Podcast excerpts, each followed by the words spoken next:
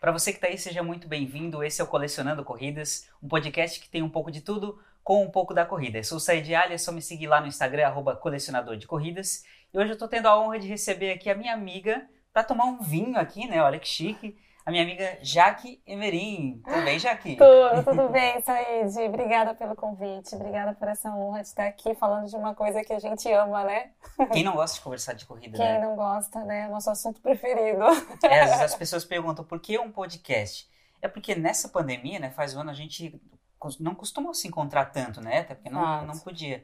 Aí quando a gente se encontra, demora a voltar. Então, nada melhor do que um podcast pra gente bater o papo que a gente quiser sobre o nosso esporte. Super legal, ideia maravilhosa, sabe? Maravilhosa mesmo, Said. Parabéns pela iniciativa. Obrigado. E você idealizadora do Mood Treinamento. O que, que é o Mood Treinamento? O Mood, eu costumo dizer que a gente tem muitas assessorias aqui na região, né? Mas eu não gosto de é, classificar o Mood como uma assessoria, porque o, o Mood, é, ele nasceu sem a pretensão de ser uma assessoria, né? Ele, na verdade, o Moody vai fazer sete anos agora em agosto.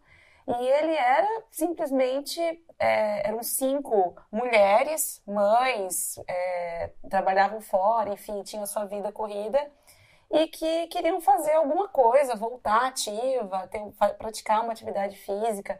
E ele não tinha uma pretensão de virar né, um, um negócio ou algo assim.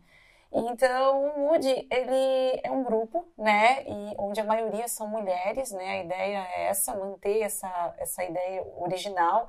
Claro que hoje a gente tem no grupo também maridos, namorados, né, treinando conosco, mas no geral ele é um grupo que ele incentiva, né, essa, essa mulherada, né, mulheres aí, a começar a correr, ou enfim, ter esse apoio, né, Said, porque a, a gente é, precisa, né? Eu, eu, digo que mesmo você, ou um corredor que corre sozinho, individual, a gente precisa compartilhar isso, concorda? A gente é um pouco narcisista nesse sentido, é... né? Mas não é um narcisista aquele que se acha, mas que a gente quer mostrar para que outras pessoas se espelhem na gente e comecem também, para a gente aumentar a nossa comunidade. Exato, porque a gente estava falando de né, postar, a gente posta, eu era uma pessoa que postava muito pouco. Mas eu entendi que era até meio egoísta, né? A gente não postar, a gente não compartilhar esse bem que a corrida fez, né? Primeiro com a gente, né? Porque a gente é, experimenta isso de verdade, a gente vive isso com integridade, né, Said? A gente não tá aqui falando de algo que a gente não faz, a faço e a gente não faz. Não, a gente realmente vive isso com amor todos os dias, né? Então... Geralmente é, é intenso, né? Não conheço é. Eu conheço poucos corredores que, ah, vou dar uma corridinha, mas eu não sou apaixonado. Não. Eu acho que a maioria, 95% dos que eu conheço, são aficionados mesmo, que encontram no, nesse esporte uma paixão. E o Mood é isso, assim, é um movimento né, de união para despertar equilíbrio. Por que equilíbrio? Né? Porque a gente não tem como uma pretensão, assim, um objetivo do grupo voltado para performance, sabe? Para a questão mais competitiva ele é realmente. Por que, que tem esse equilíbrio, né? Porque eu acho que a corrida. É, eu sinto, não sei se tu sente isso, às vezes é muito valorizado o pace, é, a questão de performance e essas comparações, né? E eu, eu sentia desde o início, assim, porque eu não era muito apegada a isso, assim, eu queria completar é, meu 10 quilômetros, depois a minha primeira meia, eu não tinha muito esse apego ao meu pace, né? Eu não tinha nem ideia de que isso era bom ou ruim, e, e, esse despertar o equilíbrio dentro da corrida também, né? A gente despertar mais equilíbrio, mais equidade dentro da corrida. E esse equilíbrio se voltar também para a nossa vida pessoal, né? A gente está num mundo tão competitivo e quando a gente fala assim, poxa, de cooperação, cooperar com outros corredores, cooperar com outras mulheres, né? Mostrar que isso é bom, que vai fazer bem não só quanto esporte, mas para nossa vida pessoal essa sensação de comunidade é, é muito boa, que, o Exato. sentimento que a, que a corrida nos traz. E hoje é só mulheres que tem na Mood? Ele é. A gente abre, assim, ó, para homens, né? A gente abre para os maridos, né? Namorados, noivos, mas a gente tenta manter essa, vamos dizer assim, essa formação original é, para mulheres, né? O, o, objetivo é incentivar mais a mulherada. Só que a gente viu, né, que isso é um efeito cascata. Meu marido corre, meus pais, né, têm quase 70 anos, minha mãe e meu pai. há dois anos são corredores e vieram por essa onda de alegria de, e correm conosco, né? Correm no grupo. É, meus filhos pequenininhos agora começaram com a história de correr. Então a gente vê que quando a gente faz algo com integridade, Said, isso traz realmente um bem-estar e todos ao nosso redor começam a sentir isso, você contagia, né? E você contagia teu marido, teu namorado, você contagia teus amigos, enfim, e vira essa grande comunidade. Então, ele não é fechado, né? Não é proibido e tal, mas na sua grande maioria a gente tenta manter essa formação voltada para mulheres. Ele é essencialmente feminino. É, a gente uhum. tenta manter dessa forma, mas tem, tem maridos treinando conosco, namorados, enfim, meus pais, né? Tem homens também, mas a sua grande maioria vão botar aí, sei lá, 85% mulheres. E dentro do grupo tem a opção de construir objetivos pessoais? Tem alguém que cuida dessa parte? Tem, tem, né? Eu tenho dupla formação, né? Eu tenho a, psicologia e a educação física, né? Então, recentemente eu assumi essa parte né, da, da, do direcionamento, eu fui buscar não só a formação em educação física, né? Porque as pessoas acham que é só estar tá formada em educação física, né? Mas a corrida tem muita coisa específica. Então eu busquei fazer desde cursos de biomecânica, né, desde a certificação para corredor, né, para ser um, um, um, professor, um instrutor de corredor de rua. Busquei, é, fiz o curso da Raquel Castanharo, que era o curso voltado à biomecânica, porque é algo que as pessoas acham que é simples, né? Basta calçar um tênis e correr.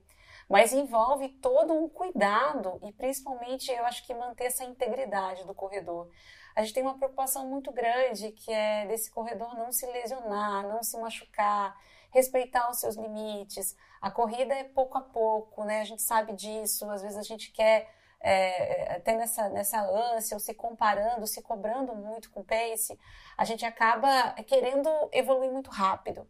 Então, ter um cuidado com essa integridade do corredor, né, da, com essa mulher principalmente. Uh, na faculdade de educação física a gente aprende muito, sair de que é, existe sim, a gente aprende a, a montar um treino, mas existe a individualidade biológica, né? Que eu acho que é, hoje em dia não é mais, nem só mais biológica, ela é biopsicossocial, né? Eu tenho às vezes lá, por exemplo, quatro meninas muito avançadas treinando hoje para uma maratona, só que a rotina dessas meninas é completamente diferente.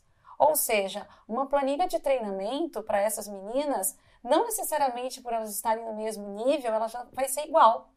Se eu levar em consideração o biopsicossocial, né, o que varia aí no dia a dia dessas meninas, eu vou ter sim treinamentos diferentes. E o Mood sim tem esse cuidado, né? Tem esse cuidado de, de diferenciar isso, né? O nosso, o nosso, no nosso olhar, né? Respeitando. Somos um grupo que caminha com a sua individualidade, sabe? Interessante, você pontuou várias coisas que eu concordo super, 100% assim. Que a corrida é um esporte popular, é um esporte uhum. que todo mundo pode praticar, um esporte fácil de, de você entrar, mas é, você pode ter uma qualidade. A qualidade ela não significa você ser mais veloz, você se profissionalizar, você ser mais próximo de um, de um corredor profissional. Você pode ter mais qualidade a ponto de não se lesionar tanto. Exato. Então é para isso que se deve buscar uma assessoria. Você não, não se categoriza como assessoria, mas é, de certa gente, forma é, é né? É. Eu, não, eu não gosto de usar esse termo porque assim, o Mood não veio para concorrer com ninguém, o Mood não veio para ser melhor que ninguém, o Mood veio para cooperar. Né? A gente é cooperação, a gente torce por todas as assessorias iguais, sabe? Onde tiver um corredor, vocês vão ver que vai ter um grito de uma Mood torcendo por vocês. Isso a gente traz muito, sabe? Independente de quem seja, não somos concorrentes de ninguém.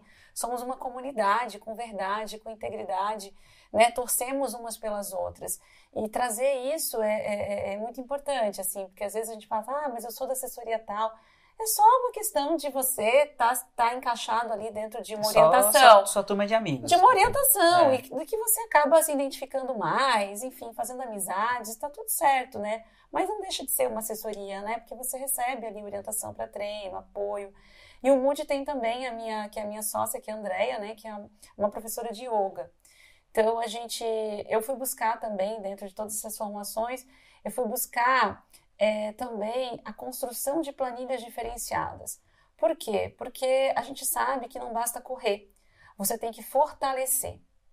E eu acho que, eu acho não, tenho certeza que hoje é uma dificuldade muito grande quando se fala de periodização de treino, de treino concorrente. O que, que eu faço, já que às vezes a pessoa está lá com, a, com um treino de musculação, sei lá, cinco dias por semana e não conseguindo evoluir na corrida.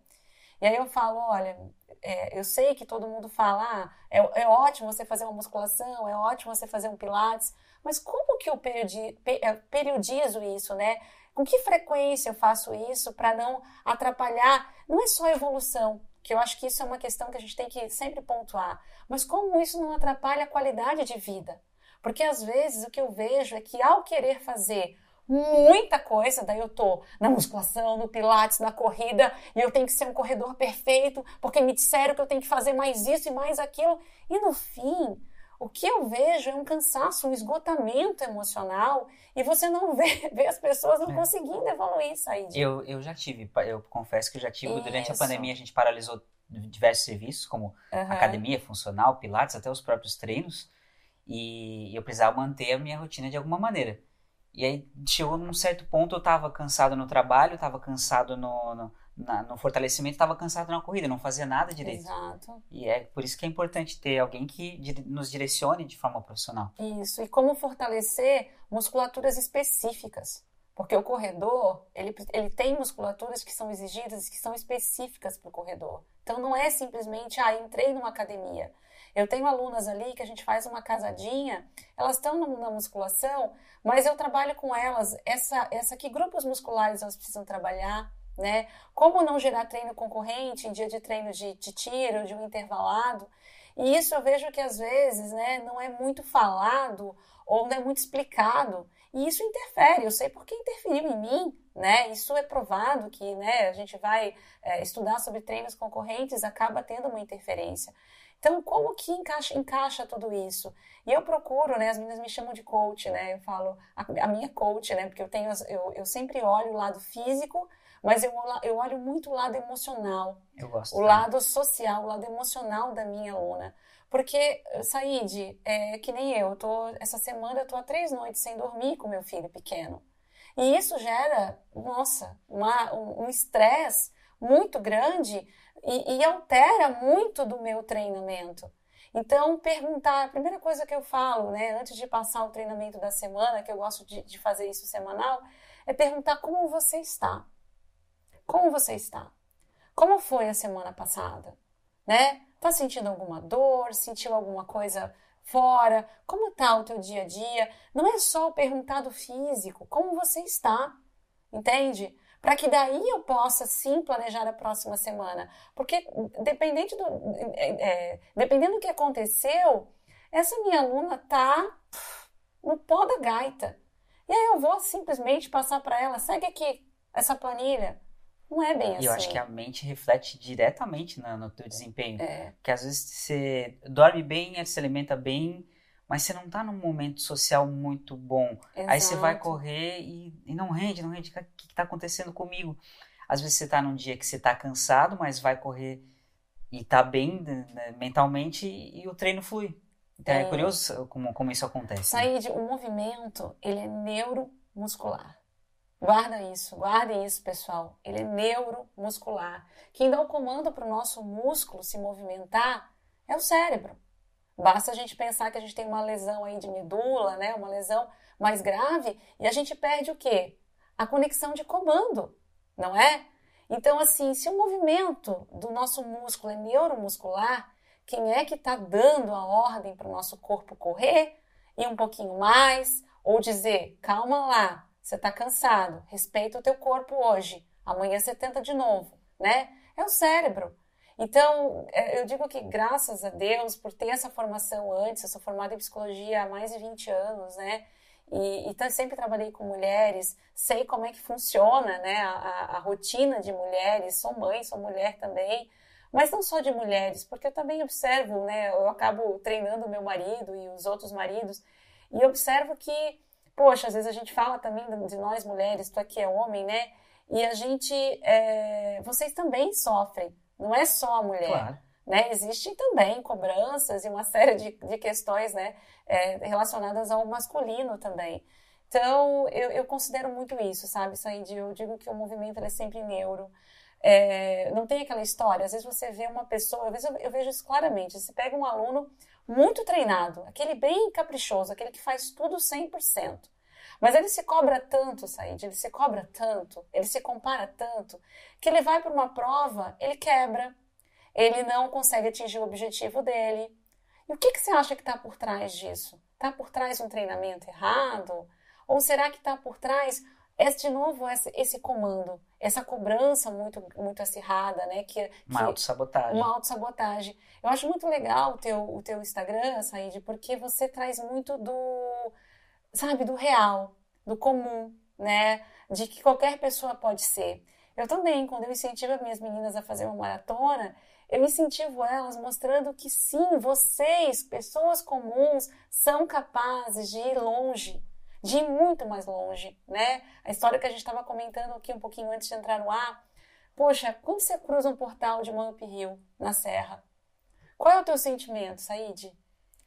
Qual é o teu sentimento? Olha, é, é, é um misto de sentimentos positivos que a gente até tem dificuldade de transformar em palavra, né? Porque Exato. é tão bom, é um êxtase, tão bom, um prazer que, olha, demora a gente a, a passar. É o estado de uau, Uhum. eu venci, eu cheguei. E não é um vencido quanto tempo eu fiz, mas eu cheguei.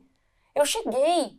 Então, assim, a força que é construída aí, que é muito mais importante. Às vezes as pessoas é, muita ênfase ao, ao pace, ao quanto você corre. Eu vejo muito isso, eu evito cobrar isso, né? Inclusive das meninas, né? Falo, gente, claro que tem uma questão de economia de energia, de você correr com mais conforto, de você melhorar sim, todo mundo quer evoluir, melhorar, mas não precisa ser uma cobrança assim a ponto de afetar né, a, a, nossa qualidade de vida, né? Enfim, ser chato. Não adianta. O que, adianta eu ser uma corredora pace, sei lá, quatro e meio e chegar em casa, eu brigar com meu marido, eu estar sempre estressada, eu estar sempre numa cobrança com meu, com meu, com meu treino e não viver uma vida com qualidade de vida. Então eu, eu, eu acredito assim que essa formação anterior em psicologia me realmente me abriu os olhos, sabe, Said? Eu ainda atendo, né? Eu ainda tenho pacientes da, da, da psicologia, ainda atendo ali no varanda.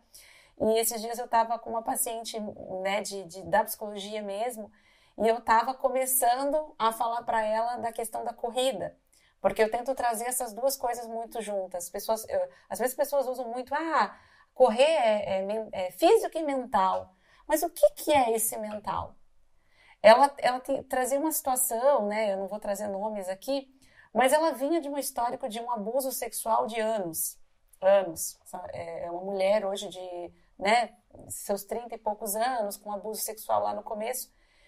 O que, que acontece com essas pessoas emocionalmente, Said? Elas guardam uma energia emocional, uma coisa ruim no próprio corpo, certo? Ela, ela teve uma violência contra o próprio corpo e ali ela tem um, um, uma coisa presa no corpo, sabe? É físico.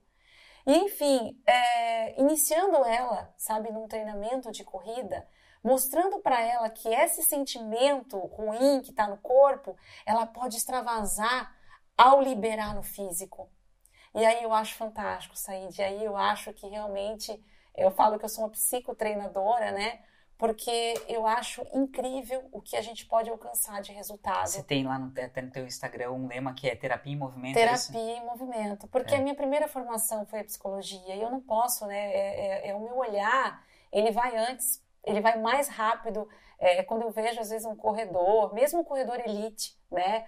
É muito rápido para mim o reconhecimento de quem vai longe, quem não vai, quem, quem tem um, uma mente um pouco mais forte, quem não tem. E aí a gente estava falando antes, né, dessa história do. Às vezes tu tem uma aluna que treina, treina, treina, ela é super, sei lá, planilha, entrega planilhas é, 100% é, para você, né, a cumprir tudo certinho e ela não vai tão bem. Às vezes você tem uma aluna que treina bem menos, né, mas que ela tem uma cabeça, uma mente voltada, tranquila, é, ela só quer chegar, ela quer chegar bem e ela acaba fazendo um, uma corrida, às vezes, até melhor. Então, eu acho que é muito interessante, né? O, a psicologia me, me, me ajuda muito a fazer esse, esse, essa análise, assim, mais completa, sabe? Dessa mulher, desse, enfim, desse aluno. E eu sou apaixonada pelo que eu faço. Que linda! eu tenho uma filosofia, quero ver se você concorda comigo, que às vezes a pessoa diz que ela não, ah, eu não melhoro, eu vou ficar sempre nessa, não, tá bom do jeito que tá. Eu penso, não, você melhora sim, você evolui sim, você tem condições de, de crescer sim. Por outro lado, tem a pessoa assim, não, vou melhorar cada vez mais, eu vou ser bom, vou ser o melhor naquilo que eu faço. Não, calma. Você não precisa ser sempre o melhor. Você não precisa evoluir sempre. Você só precisa ser bom. Uhum. Você só precisa fazer o bem. Porque quem vai nos julgar se nós somos os melhores ou não, não somos nós. Tem gente que é mal paga para isso. Eu não posso ser o, o julgador do meu trabalho. Exato. Então, você só precisa ter a consciência de que você deve ser bom apenas e fazer o bem. E quando que a gente é bom, Said? Eu penso assim, ó, por exemplo, eu estava te dando exemplo dessa semana, né? Eu faz três noites que eu não durmo. Meu pequeno tá com uma crise de, de rinite, de rinocinusite, com muitas dores de cabeça. Você acha que eu não fui treinar hoje de manhã por conta disso? Foi? Óbvio. Por quê? Eu sou boa aqui. Quando eu as, junto todas essas adversidades, todo o vento contrário, eu digo, eu tenho uma meta para esse ano, um objetivo, né? Que ele não precisa ser de tempo, de novo eu falo isso, né? Um objetivo pessoal seu. O que, que você quer alcançar? Você quer alcançar o quê? Ah, eu quero é, melhorar, eu quero ir para um 10, eu quero fazer uma minha primeira meia maratona, eu quero fazer uma maratona, uma prova na serra, né?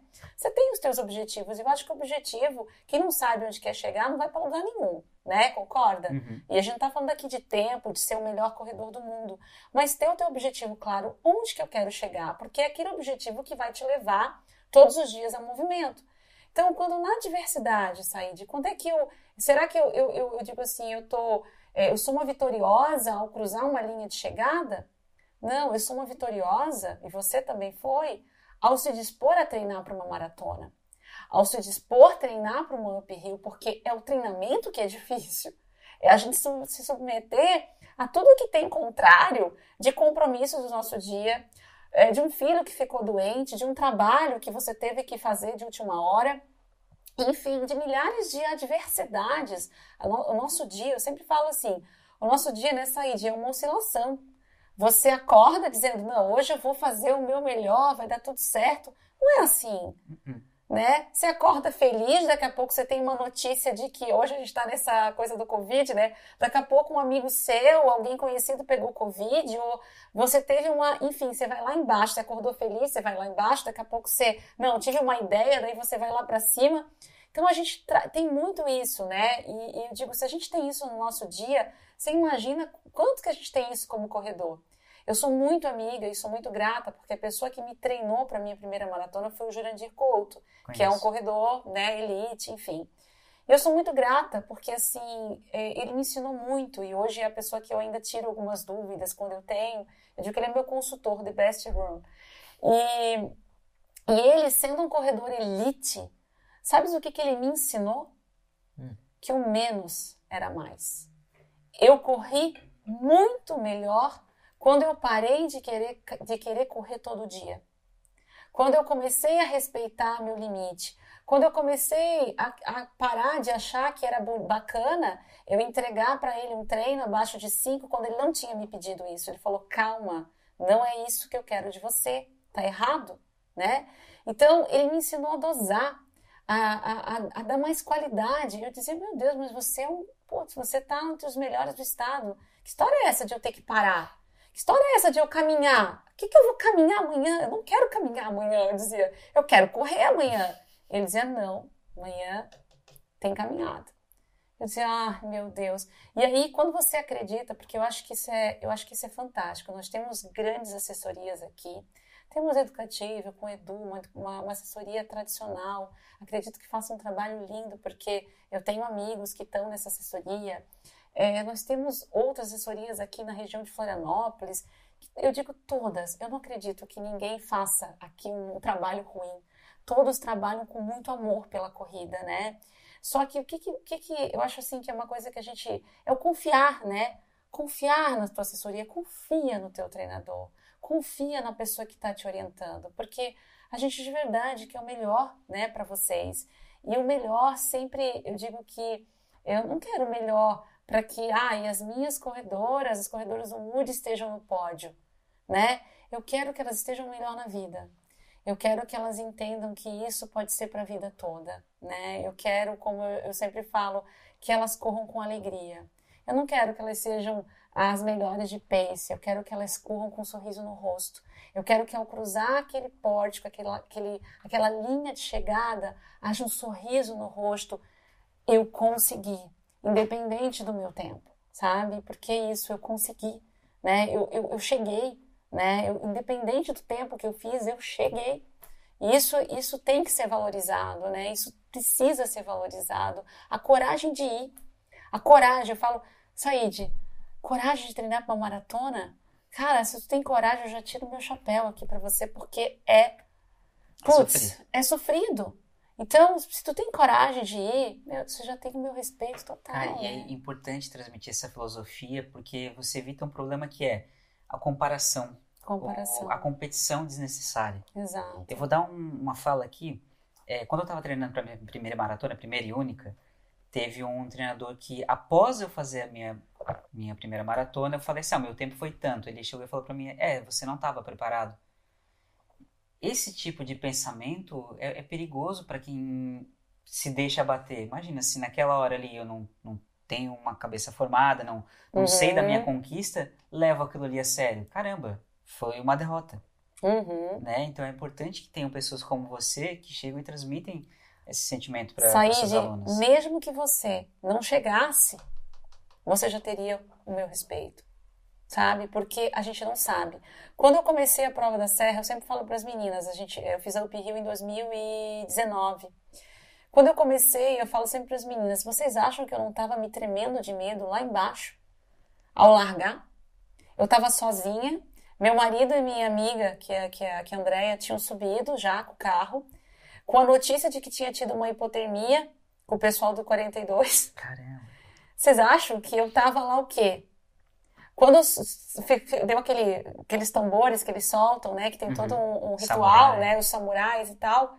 Eu falei, meu Deus, Senhor, o que que, eu, o que que eu tô fazendo aqui nesse dia gelado. Eu tava com um manguito, meu marido tinha levado minha jaqueta. Que ia fazer uma diferença enorme não, na jaqueta. Não, mas assim, ó, tinha tido hipotermia uhum. no pessoal da manhã.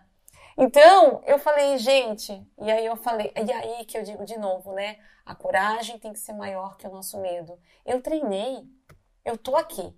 Vamos embora, seja o que Deus quiser. Mas eu tenho sair de garantia de que eu não vou ter uma cãibra sei lá, que vai me cortar e me tirar fora, eu tenho garantia de que não vai acontecer uma adversidade ou até uma própria hipotermia ou algo desse tipo, eu não tenho. Então, assim, quando a gente está se lançando algo grande, como um Up Rio, uma maratona, até uma meia maratona, porque é uma distância de respeito. Claro. Você, eu, eu digo, você tem que estar tá aberto a tudo, entende? Você tem uma meta, mas tá tudo bem se você falhar da primeira. Tente outra vez tente outra vez. Entende? Se você não chegar, se por algum momento. É, e, e, eu vou dizer para ti assim: o Moody ele começou com muitos outros treinadores, né? Até eu assumir e fazer educação física, ele começou com outros treinadores. E essa fala muitas vezes eu ouvi, tá? Muitas vezes eu ouvi. É, eu digo que eu ouvi desde questões assim, ó, de pessoas acima do peso que estavam no lugar errado, né? O que, que está fazendo aqui, entende? é, desde escolhas por provas do tipo, ah, ela tá, tipo, capaz que vai conseguir chegar e correr um, um 10. A pessoa tem que ter noção da sua capacidade. Eu escutei muito isso. E, e, eu penso assim, poxa, o que, que é ter noção da sua capacidade? Poxa, o que, que é isso que tu falou agora do, poxa, você não estava preparado? Tudo bem se você não estava preparado, entende? Você teve coragem de ir, você aprendeu com alguma coisa que aconteceu ali, entende? Você conseguiu chegar, conseguiu concluir, mas teve gente que ficou pelo caminho. Assim como quando eu fiz Up Hill, teve gente que ficou pelo caminho. E você acha que a gente tem que olhar para essas pessoas com menos respeito?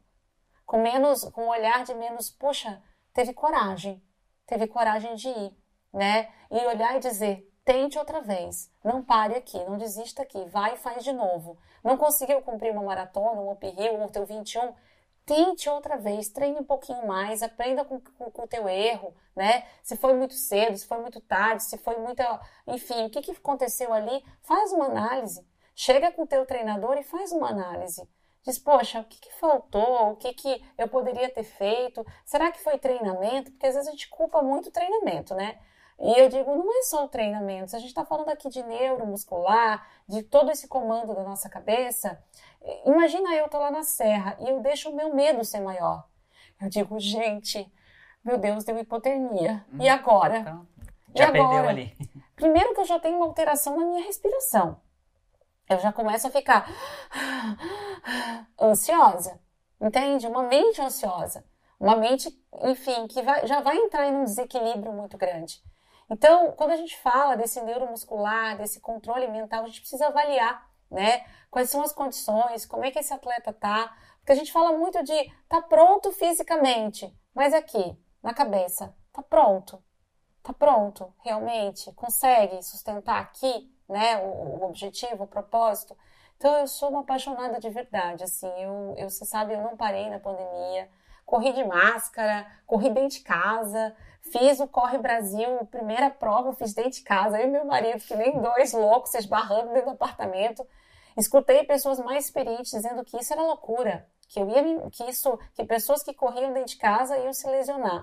É impressionante que assim, ó, sempre tem alguém para julgar tudo. Tudo. Não importa se se você corre com máscara, vai ter gente te julgando por correr com máscara. Se corre sem máscara, vai ter sem máscara. Se corre em casa, vai ter gente que vai te julgar por correr em casa.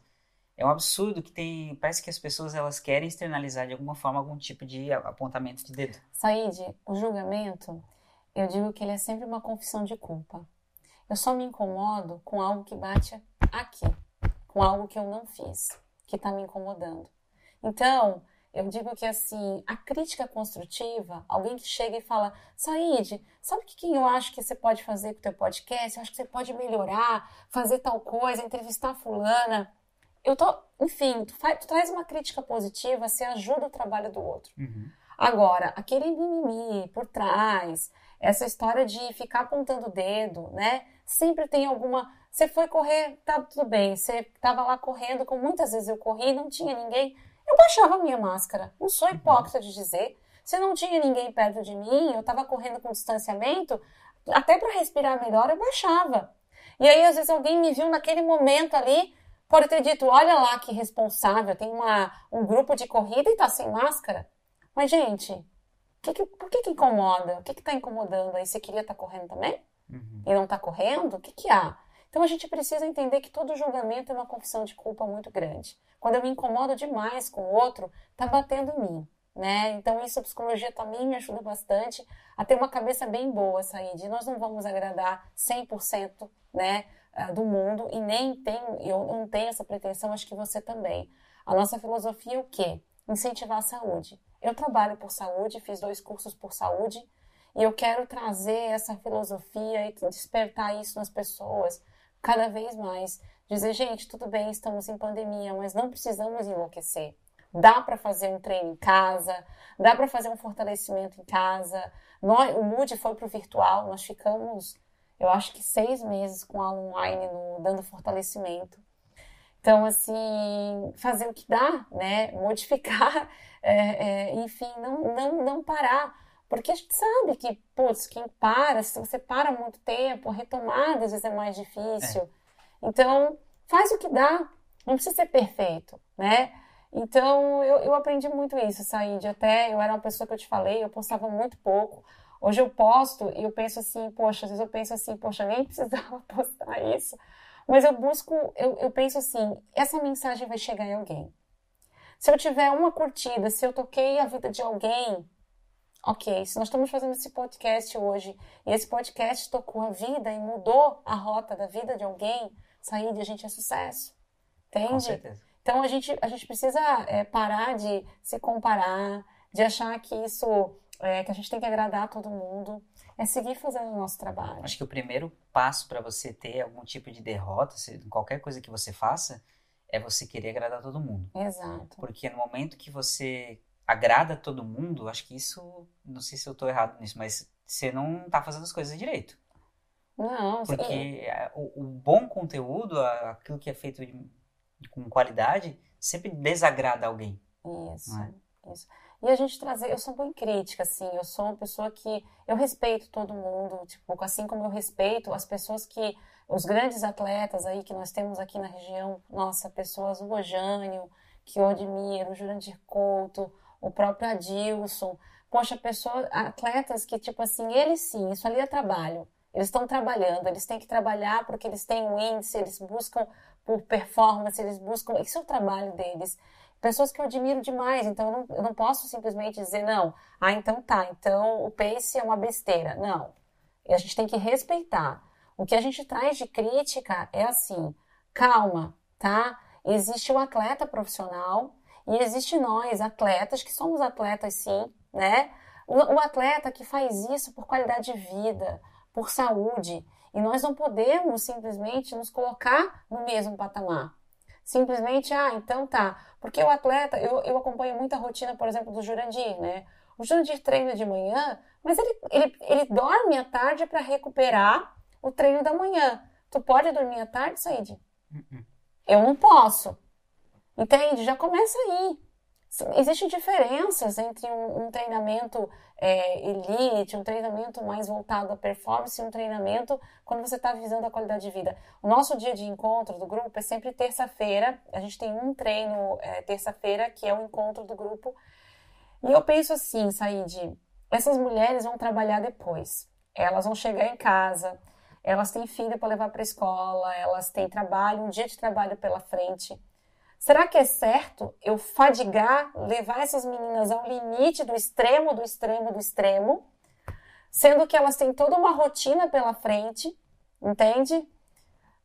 Tá certo isso? Eu sei que muitas podem, né? E eu vou, eu vou, eu vou, tipo, meio que olhando isso dentro da individualidade de cada uma. Mas o que é mais importante sair dali na terça-feira? É o encontro, Said. Estamos aqui de novo juntas. Eu, ontem eu estava pegando no pé do grupo porque eu falei, gente, corredor não para no inverno. Que mania que tem desse pessoal. Chega verão, você não vê no verão? Tá todo mundo pela rua. Você, vai, é beira-rio, é balneário. Tá todo mundo na rua. Chegou o inverno, parece que some. Aí você vê quem é corredor, porque daí tu começa a encontrar de verdade quem é corredor que passa pelo inverno. Quem é aficionado. Aí ontem eu dizia assim, ah, já que, é, que bom que você puxa a nossa orelha, assim. Eu falo, gente, eu não estou puxando a orelha. Eu quero que vocês, minha ideia não é transformar ninguém em maratonista, meio maratonista, né? Eu quero que vocês entendam que saúde é, é o ano todo. Que saúde, saúde, até quando eu falo assim, hoje eu estava com uma paciente de manhã, eu falo assim: saúde mental é o mais importante. Saúde emocional é o mais importante, mas você pegou Covid. Hum. Saúde física vem antes. Mesmo sendo psicóloga, eu tenho que admitir que sem a saúde física, eu não posso trabalhar sobre o emocional e sobre o mental. Entende? Então, a corrida ou, ou trabalhar o nosso físico não é besteira. Não é uma bobagem. E eu vejo as pessoas muito delegando isso, sabe? E muito cheios, às vezes, de justificativa. Ou achando que a minha vida e a tua, por exemplo, a gente tem mais tempo de correr. Uhum. Nós temos mais tempo de correr, Said? Você tem mais tempo? Não. Eu tenho menos tempo. Entende? Às vezes eu acordo às 5, 5 e meia para conseguir entregar um longão. Entende? Então, assim, às vezes eu treino nove e pouco da noite, que eu não gosto muito do horário da noite, eu sou da manhã, mas às vezes eu não consegui treinar de manhã, mas eu vou cumprir o meu treino, eu vou pegar ali e fazer um treino, nem que seja de 30 minutos, porque o fantástico da corrida, né, Said, que eu acho assim, que, é, é, tu pode fazer uma corrida de 20, 25 minutos, 20 minutos, botar 20 minutos, ela é fantástica, ela já te uhum. transforma por completo, né, ela já traz um, um benefício a tal da endorfina, da já, endorfina já te transforma. É, e, e, as pessoas acham assim que é, esses dias eu estava falando também sobre essa questão do como é que a gente evolui, né? Como é que a gente evolui na corrida, Said? Com disciplina. Disciplina e o quê? A gente precisa aprender a tolerar pequenas dores. Não é grandes dores, mas pequenas dores e gradativamente ir avançando. Principalmente quem faz uma meia maratona, uma maratona. Exato, exato. E a vida? que, que a vida apresenta pra gente? A mesma coisa. A mesma coisa. A vida pede a mesma coisa. Às vezes você tá lá com um grande projeto de transformar tal coisa e fazer agora o teu canal no YouTube, enfim. E aí vem alguma coisa, uma adversidade, e você fala, poxa vida. E aí vem a dor, né? A dor da frustração. Poxa vida, não deu ainda. E o que, que a corrida ensina? Esse não deu ainda. Entendeu? Tenta outra vez, Said. Vambora! Entendeu? Não deu certo agora, vai dar certo ano que vem. Calma. Acho, acho que o grande problema da humanidade hoje é a ansiedade. Ansiedade, né? Você tem várias coisas para fazer, você não consegue realizar nenhuma delas porque você sempre está pensando na próxima. Na próxima. Ou nessa perfeição. Eu falo sempre, quando a gente estava falando de fazer muita coisa e acabar não fazendo nada bem feito. Eu te acompanho no, no Instagram, eu vejo que você faz corrida e pilates, é isso? Isso, o é, funcional também. O funcional também. Então, assim, dosar isso, né? Tipo, poxa, não precisa me matar também, né? Tipo, e ficar com estresse lá em cima, tentando achar tempo para cumprir o pilates, o funcional e a corrida tudo no mesmo dia. Uhum.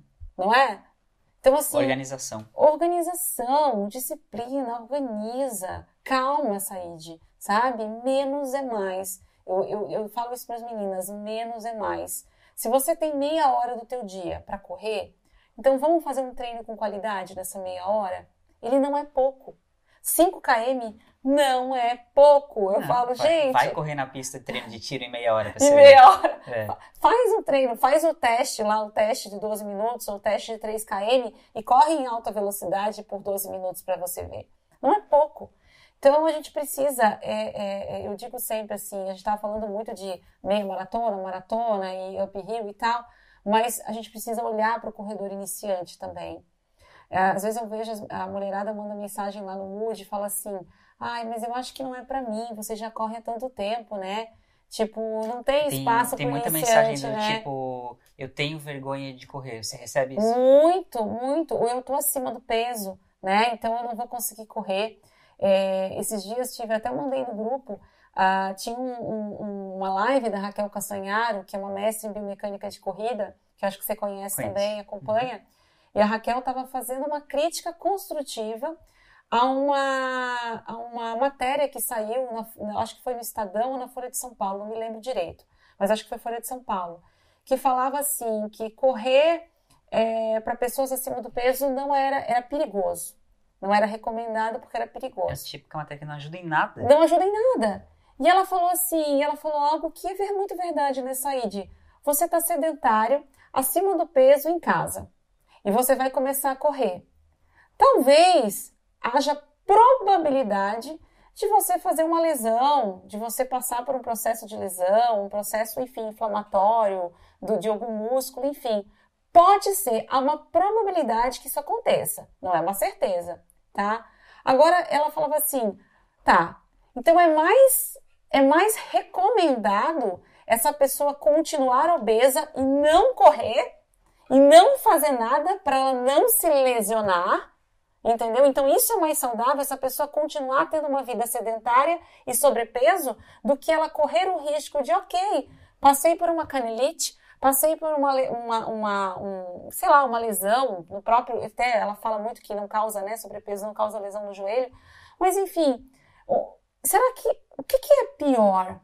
Você continuar sobrepeso sem fazer nada? Ou você tentar e correr? Said. Uhum. E você caminhando e correndo e emagrecendo e ganhando qualidade de vida, você se motivando, você tendo uma vida social, porque a gente fala muito da corrida como comunidade, você sair daquela coisa do só comigo, só eu que estou acima do peso, e você conhecer outras pessoas que também se superaram ou que perderam peso através da corrida. E eu achei essa reflexão muito válida. Porque isso, esse tipo de comentário não ajuda em nada. Não educa, e não inclui. E não inclui. Pelo contrário, exclui e constrange quem, quem Exato. quer entrar. Exato. Ah, então assim, outra, e uma série de outros mitos, né, que fala assim, poxa, é, eu vejo às vezes pessoas que, tipo, eram grandes corredoras e falam assim, ai, mas eu parei de correr. Agora na pandemia encontrei umas pessoas que estavam nessa vibe. Eu parei de correr, eu não sei por que você está correndo. Você já tem 42, você vai perder massa muscular e você vai ver, você vai perder musculatura, isso aí, a tua bunda vai cair né, flacidez e acho melhor você dar um tempo nessa história de corrida. Verdade ou mito? Corrida envelhece? Gente, a gente vai envelhecer correndo ou não. Corrida faz a bunda cair? Gente, claro que não. A gente naturalmente, eu saí de a partir dos 30, 35 anos, nós começamos a ter uma perda, né, muscular. Isso é para corredor e não corredor, entende? É para todo mundo, sabe? E a gente sabe, nós que, que, que, estamos aí na área da educação física também, se você fortalecer essa ID, se você tiver um treinador bacana, que vai saber periodizar isso, que vai saber manter a tua massa muscular, preservar, fortalecer, gente, isso é mito, entende? Isso se torna mito, sabe? Então, eu, eu penso que. E outra, de novo falando da questão, poxa, eu vou deixar de fazer algo que me causa bem-estar emocional, melhora a minha qualidade de vida, faz eu encontrar outras pessoas e socializar com outras pessoas, porque hoje sair de, nós estamos aqui conversando por conta do quê? Da corrida. O que que nos uniu?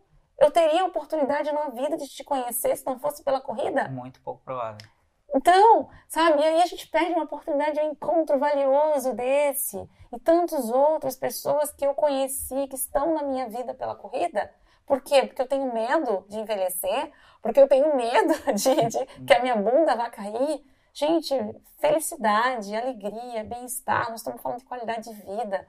Nós estamos falando, eu sempre falo isso para as meninas, porque às vezes há um, eu respeito todas, digo, as preferências, o pessoal, quem é mais do crossfit, quem é mais da musculação, né? A gente está aqui, eu digo, desde que a pessoa esteja cuidando da saúde, a gente tem que respeitar todas as, digo, as escolhas pessoais, né, de, de, das pessoas. Mas a gente tem que parar é, e perceber assim, poxa, eu sempre falo, é, o que, que, a corrida faz por mim, por você, Said? Você tem, você tem noção? O que, que ela transforma no nosso metabolismo? Você passa a ter um coração e um pulmão muito resistentes. Muito resistentes. Até eu ia te perguntar, você passou pelo Covid. Como é uhum. que foi a tua passagem pelo Covid? A minha passagem de Covid, ela, ela foi normal como os casos mais leves. Só que o meu pós, ele foi muito mais rápido, muito mais tranquilo do que as outras pessoas que eu converso. E, e existe já, eu digo assim, provavelmente, né, Said, por você ser uma pessoa ativa, né, e já saiu uma matéria sobre isso também, que o Covid e, as, e as, as, essa questão de agravamento do Covid se deu, já tem estudo mostrando isso, que o agravamento de situações do Covid se deram em pessoas sedentárias. Uhum. Isso não sou eu que estou falando, foram os estudos feitos, as amostragens feitas com um número grande de, de, de, de, de amostra. Então, assim, poxa, a gente está falando de saúde. E essa motivação me levou a não parar na pandemia, não, Said. Eu continuei achando um jeito. Eu sou aquela pessoa que eu sempre vou ver uma possibilidade de eu me movimentar. Eu sempre vou ver, nem que seja indo lá para Itaipava, naquelas estradas de chão onde não tinha ninguém, sabe? Eu, eu pegava meu marido, a gente ia lá pro, pro fim do mundo, onde não tinha, tava nós e Deus, e eu me mantinha correndo. Sempre existe um jeito, sempre existe uma possibilidade. E se não for, se eu não conseguir até lá, poxa, dentro de casa, é, fazendo um fortalecimento. Um polichinelo. Um polichinelo, um aeróbico, é. né? Que existe milhares, subindo uma escada, sabe? Subindo e descendo escada, mantendo o teu cardio ativo, né? Porque uh, uh, não adianta, o que, que adianta? Poxa, você tem uma musculatura forte, você tá aí, você, tua musculatura tá super forte, mas o teu cardio tá fraco, né? Então, assim, cadê a saúde integral? Cadê o olhar para a saúde integral? Nós precisamos ter, sim, musculatura forte, um corpo forte, e eu acho que tem que parar com essa ideia de, de, de isso ser só esteticamente. A gente precisa ir ponto, porque eu quero sim, eu penso muito lá na frente, eu, eu falo muito isso para as meninas do grupo. O que, que é ter motivação? Né? O que, que é eu estar motivada para treinar? E, e, e, ter uma motivação. E eu falo para elas que, dentro de tudo que eu já estudei, falando da área da psicologia, a motivação integrada, Said, é a que mais dá resultado. O que, é integral? O que, é uma motivação integrada? Eu conseguir, sabe, fazer o que eu tenho que fazer sem uma ordem externa, sem alguém me mandando. Ok, eu tenho uma orientação de treino, mas você vai lá e vai cumprir o teu treino de uma maneira individual. Eu não preciso ficar falando, ô Said, olha, escuta aqui, você tem que ir lá, tá? Você tem que fazer. Você já entendeu dentro de você que correr te faz bem. Você já entendeu o que isso traz de benefício e a gente não está falando só de uma questão estética. A gente está falando de uma vida toda, social, é, qualidade de vida, saúde bi, é, biológica também do teu corpo. E aí, pensar assim, eu sempre penso, poxa, quando há dois anos os meus pais, com quase 70 anos, Said, começaram a correr, eu falei, caramba, eu falei, eu contagiei meus pais. Você acha que eu mandei meus pais correr? Você acha que eu mandei meu marido correr? Você acha que eu tô mandando meu filho correr na esteira? Ele saiu da sala semana passada, que eu postei um vídeo essa semana, mas foi de semana passada. Ele saiu da aula e falou assim: Mãe, vamos treinar? e aí ele olhou para mim e falou assim: Quanto você correu hoje? E eu falei: Ah, hoje eu só fiz 30 minutos, hoje eu tinha um regenerativo leve. E ele falou para mim: Então, eu vou me superar, eu vou fazer 40. Olha. Quantos anos ele tem mesmo? Ele tem 10 anos. E ele falou, eu vou fazer 40. Eu falei, filho, calma lá, 40 é muito para você, você é pequeno ainda, vamos devagar com esse andor. Eu falei, então você faz 40 correndo e caminhando, combinado? Ele falou, combinado. Você jura que ele foi pra esteira e ele não mandou 40 minutos? E ainda olhou para mim e falou, yes, consegui.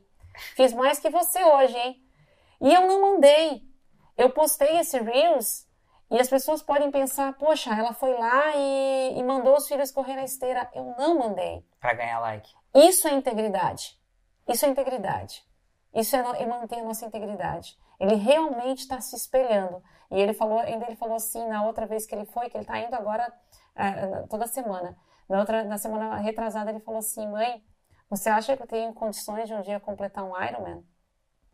Ai, 10 anos, cara. E eu, ele falou, nadar eu já sei, porque eu nado desde pequenininho, né? E aí eu falei, puxa, filho, eu falei, meu Deus. Que, que ousado. mas, eu, mas o que, que acontece? Se ele vai completar um Ironman, né? Ou, ou eu forçar o meu filho a completar um Ironman, então dizer assim, então filho, agora vamos, vamos entrar numa escolinha de triatlo e, e, e você tem que ser um Ironman. Não, de modo algum. Eu só quero que ele tenha o quê? O que, que é um Ironman? Poxa, é alguém que tem um objetivo alto. Se ele falou que ia fazer 40 minutos, ele se manteve nos 40 minutos, Said, eu estou ensinando meu filho a ter objetivo na vida. A mostrar que eu posso, eu sou capaz, entende? Que eu vou. Porque o que, que, que, que é o difícil do corredor, Said? A gente se manter o quê? Cabeça. Cabeça. Quando o corpo começa a doer, a gente termina aqui, focado no meu objetivo. Eu, eu nunca vou me esquecer, eu fiz a minha primeira maratona em 2018, que foi a SP City, em São Paulo. Quando eu entrei naquele corredor da USP, eu devia estar nos 32. Aí o 32 cruza lá dentro do corredor da USP e volta. Quando você sai do corredor da USP, você está mais ou menos em 37, por aí.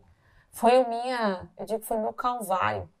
Ali saí de 32 até o 37 a minha cabeça era assim: desiste, desiste, desiste, cara, você tá louca.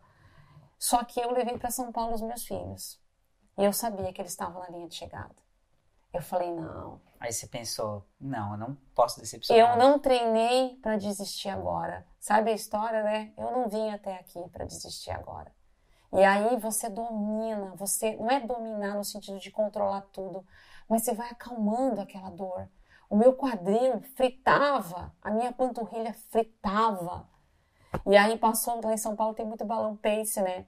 E aí atrás de mim, eu, eu tentava acompanhar os balões paces, que era uma, uma, ideia muito legal que eu acho que a Corre Brasil podia adotar aqui, que são os balões paces. Eu acho, eles são, são corredores que são incentivadores e correm com um balãozinho, com mais ou menos uma ideia do teu pace para te manter motivado a correr. E esse balão pace parou do meu lado e falou assim: eu tava em 37 e eu falei, cara, agora acabou pra mim. falei, gente, minha perna tá travada. Ele falou assim: Isso aqui, minha linda, isso aqui não é para qualquer um. Se você chegou no 37, você chega no 42. Aí eu me recompus, saí e eu falei. E aí você começa a entrar ali no corredor do 39, começa a ter aqueles cartazes, e eu só mentalizava meus filhos. Eu dizia, meu filho está lá, meus filhos estão lá, meus filhos estão lá. Eu falei, não. E por mágica, a dor foi embora. E aí você bota o foco em outra coisa. Você bota o foco em conseguir, sabe? Em chegar, sabe? Em fazer algo extraordinário da tua vida. E, poxa, daqui a um tempo, sair de não sei quanto tempo eu vou conseguir ou vou querer. Não é nem questão de conseguir, porque conseguir, se a gente treinar, consegue. Mas não sei se eu vou querer continuar fazendo maratona ou se eu ser uma corredora só esporádica e ser feliz correndo. Então o tempo passa, que a gente estava falando, né, Teto comentou, ninguém é bom o ano inteiro, ninguém corre, ninguém é tipo assim, sei lá, se mantém é, perfeito, faz tudo perfeito o ano inteiro. A gente não treina perfeito o ano inteiro, não é uhum. assim?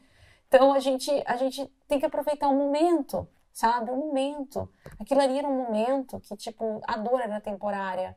Mas, gente, a conquista para a vida inteira, sabe? A medalha tá lá gravada, a foto com os meus filhos tá lá, sabe? E eles me abraçando na linha de chegada. Eu dei um salto que as meninas falam assim: como é que você saltou? Eu não sei. Pra o meu tá cérebro. Tá tudo aqui, né? O meu cérebro não sabe. Eu não lembro do salto que eu dei. Eu não lembro da altura que eu cheguei sabe? Eu lembro da minha emoção ao completar a prova e eu completei muito bem, porque eu fiz em 3 horas e 30, o que hoje é considerado que eu não sabia. Hoje é considerado, eu falei, eu fazia, eu treinava muito, mas eu eu queria completar e eu, eu tinha uma ideia de fazer em 4 horas, talvez em 3 horas e 45. Então eu caí no choro, eu dei um salto, eu caí no choro quando eu cruzei em 3 e 30, porque eu me surpreendi comigo, sabe? Eu me eu falei, eu, aí quando tu, tu cruza ali, tu já Naquele momento a dor desaparece, quando os meus filhos vieram. Então, a gente tem objetivos que não são, eu digo, é, a gente tá, eu estava escutando esses dias uma live que falava assim, é muito tipo de blogueiro. Muito tipo, a gente tem todo tipo de blogueiro, né? Mas a gente tem o blogueiro com causa e tem o blogueiro sem causa, né? Tem, então, tem, tem gente que está ali só para ganhar presentinho. Presentinho. Então, Said, você tem uma causa, eu tenho uma causa né? Então, assim, isso é muito íntegro. Então, a gente levar isso, os nossos filhos sentirem isso, a, a, nossa comunidade sentir essa verdade, essa integridade da nossa parte, né? A gente fazer isso com verdade, entregar, sim, mostrar para as meninas que isso que eu falei, a gente a gente precisa passar pela dor às vezes, entendeu? A gente passa por milhares de dores na vida, dor da perda de um ente querido. Hoje, quantas pessoas estão passando por dores é, de perda de parente, né? Eu tenho um amigo muito querido que ele começou a correr ao perder o pai, entende? Num acidente. Então, uh, o que, que corrida. Meu Deus, quando eu penso nisso, assim, poxa, ele corria para esquecer que o pai dele morreu num acidente. É, foi, foi a maneira dele é, conseguir de novo tirar isso do corpo, do físico, do mental, aquilo que estava, por que meu pai, mas por que, por que esse acidente? Então, assim, você, através da corrida, mantendo o teu objetivo, o teu foco, você passa a ter uma vida melhor, a ter uma qualidade, de, uma saúde mental melhor, né? Porque eu digo que o físico, poxa, Saíde, o físico é o físico, claro, a gente vai cuidar, mas, poxa, você imaginar que a corrida pode fazer isso, pode curar, sabe? A corrida, quando eu falo a terapia em movimento, a corrida pode curar, ela pode transformar, ela pode tirar do teu corpo algo físico, né? Desde uma questão de morte, ou como eu atendo ali, eu, eu, eu no meu início de, de, de, como psicóloga, eu trabalhei muito com mulheres e a causa era muito violência, né? Eu trabalhei muito com violência física, violência sexual de mulheres, que foi um, um eu digo que foi uma grande escola, né? E muitas vezes, Said, eu, eu me deparava no consultório com uma limitação, porque havia algo físico que eu não parecia que estava faltando algo ali. É, a gente trabalhava emocional, trabalhava emocional, mas eu precisava mexer naquela energia parada. E quando eu conheci a corrida, eu falei: caraca, que troço é esse? Que troço é esse que eu tenho meninas lá passando por situação de câncer correndo? Meninas que melhoraram questões de depressão correndo, entende? mulheres que resgataram seus próprios casamentos, porque daí quando o marido começou a correr, a história muda, sabe? Tipo, houve uma conexão, uma reconexão. Então, que, eu falei, gente, que, que que é isso? Que atividade física que mágica é essa? É essa? E eu, por isso que eu sou tão apaixonada. Eu acho que quando você olha para além, ai, que, que pace que, que tempo que, olha para tua vida, olha o que você está fazendo, olha o que você está ganhando né? Que nem você, baita orgulho estar tá aqui com o podcast, incentivando pessoas. Obrigado. Tá? Bater no peito e dizer, isso aqui é uma causa. Isso aqui é um propósito, né? Não é só físico, não estou falando só de corrida. E, e ouvir relatos como esse, levar para outras pessoas também, uhum. isso, isso me orgulha. Exato, Said. Porque quando, lá quatro anos, quando eu criei esse personagem, que se chama Colecionador de Corridas, uhum. eu tinha a intenção de formar novos corredores. Uhum. E ao longo do tempo eu fui transformando a, a maneira de comunicar para que, né, de certa maneira, continuasse a trazer novos corredores.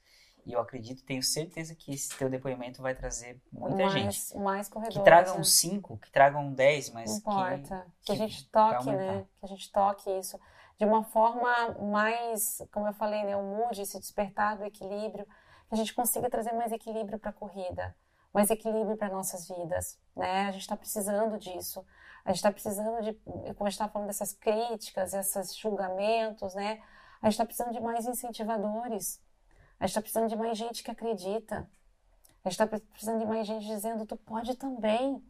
Não sou só eu, eu não sou tipo, ah, celebridade ou consegui mais, sou melhor do que vocês. Não, você pode também.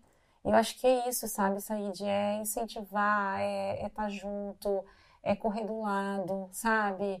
É, é, buscar, eu falo, aquele, é dar aquele grito, né? Aquela espera gostosa na linha de chegada. Eu me arrepio muito quando as meninas, né, eu, eu, grito muito, eu sou muito berrona. Eu sou uma pessoa que eu fico rouca depois de uma prova, porque eu saio gritando por todo mundo, quem eu conheço mesmo. Eu falo, vambora, fulano, vambora. Não é só pro meu grupo, é para todas. Porque eu sei que tá ali, quando você chega no final de uma corrida, você tá no pó da gaita. É. e, e ouvir o teu nome, Poxa, ouvi alguém gritando o teu nome, sabe? Eu lembro da primeira vez que eu atravessei, que eu fiz a prova completa da Corre Brasil, da meia maratona de Balneário. Eu lembro que, meu Deus, eu pensava naquela época, será que eu consigo? Meu Deus, é tanta coisa, né? E, eu, e, e uma coisa que, tipo, cantava no meu ouvido, que é essa música, tema da Corre Brasil, que nos arrepia, Linda. né? Que eu amo. Vitor Clay aqui.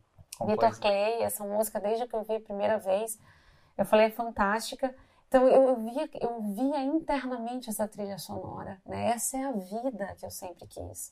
É despertar saúde, é trazer saúde para os meus, né? Porque primeiro, eu digo para você ser um influenciador, você despertar a saúde, você tem que ter cuidado da sua, né? Primeiro eu boto a máscara em mim, eu cuido de mim, eu olho para mim e aí a partir daí eu posso olhar para todos os outros. Só que não adianta ser egoísta e dizer, ah, então eu só olho para mim, então só eu, né? Só eu, só eu, só eu. Não, tem muita gente boa. É, é, até, quando a gente fala de assessoria, de que não tem nem cabimento falar em concorrência ou somos viemos para concorrer, porque, gente, quanta gente precisa de saúde, saúde? Quanta gente precisa de correr ou de cuidar da saúde? Quanta gente está vindo aí, sabe? Que a gente pode transformar em corredor. É, eu falo até da terceira idade, sabe? Porque eu tenho meus pais correndo. Ontem meu pai postou uma foto e falou: nada como começar o dia com uma corrida. Eu falei, gente.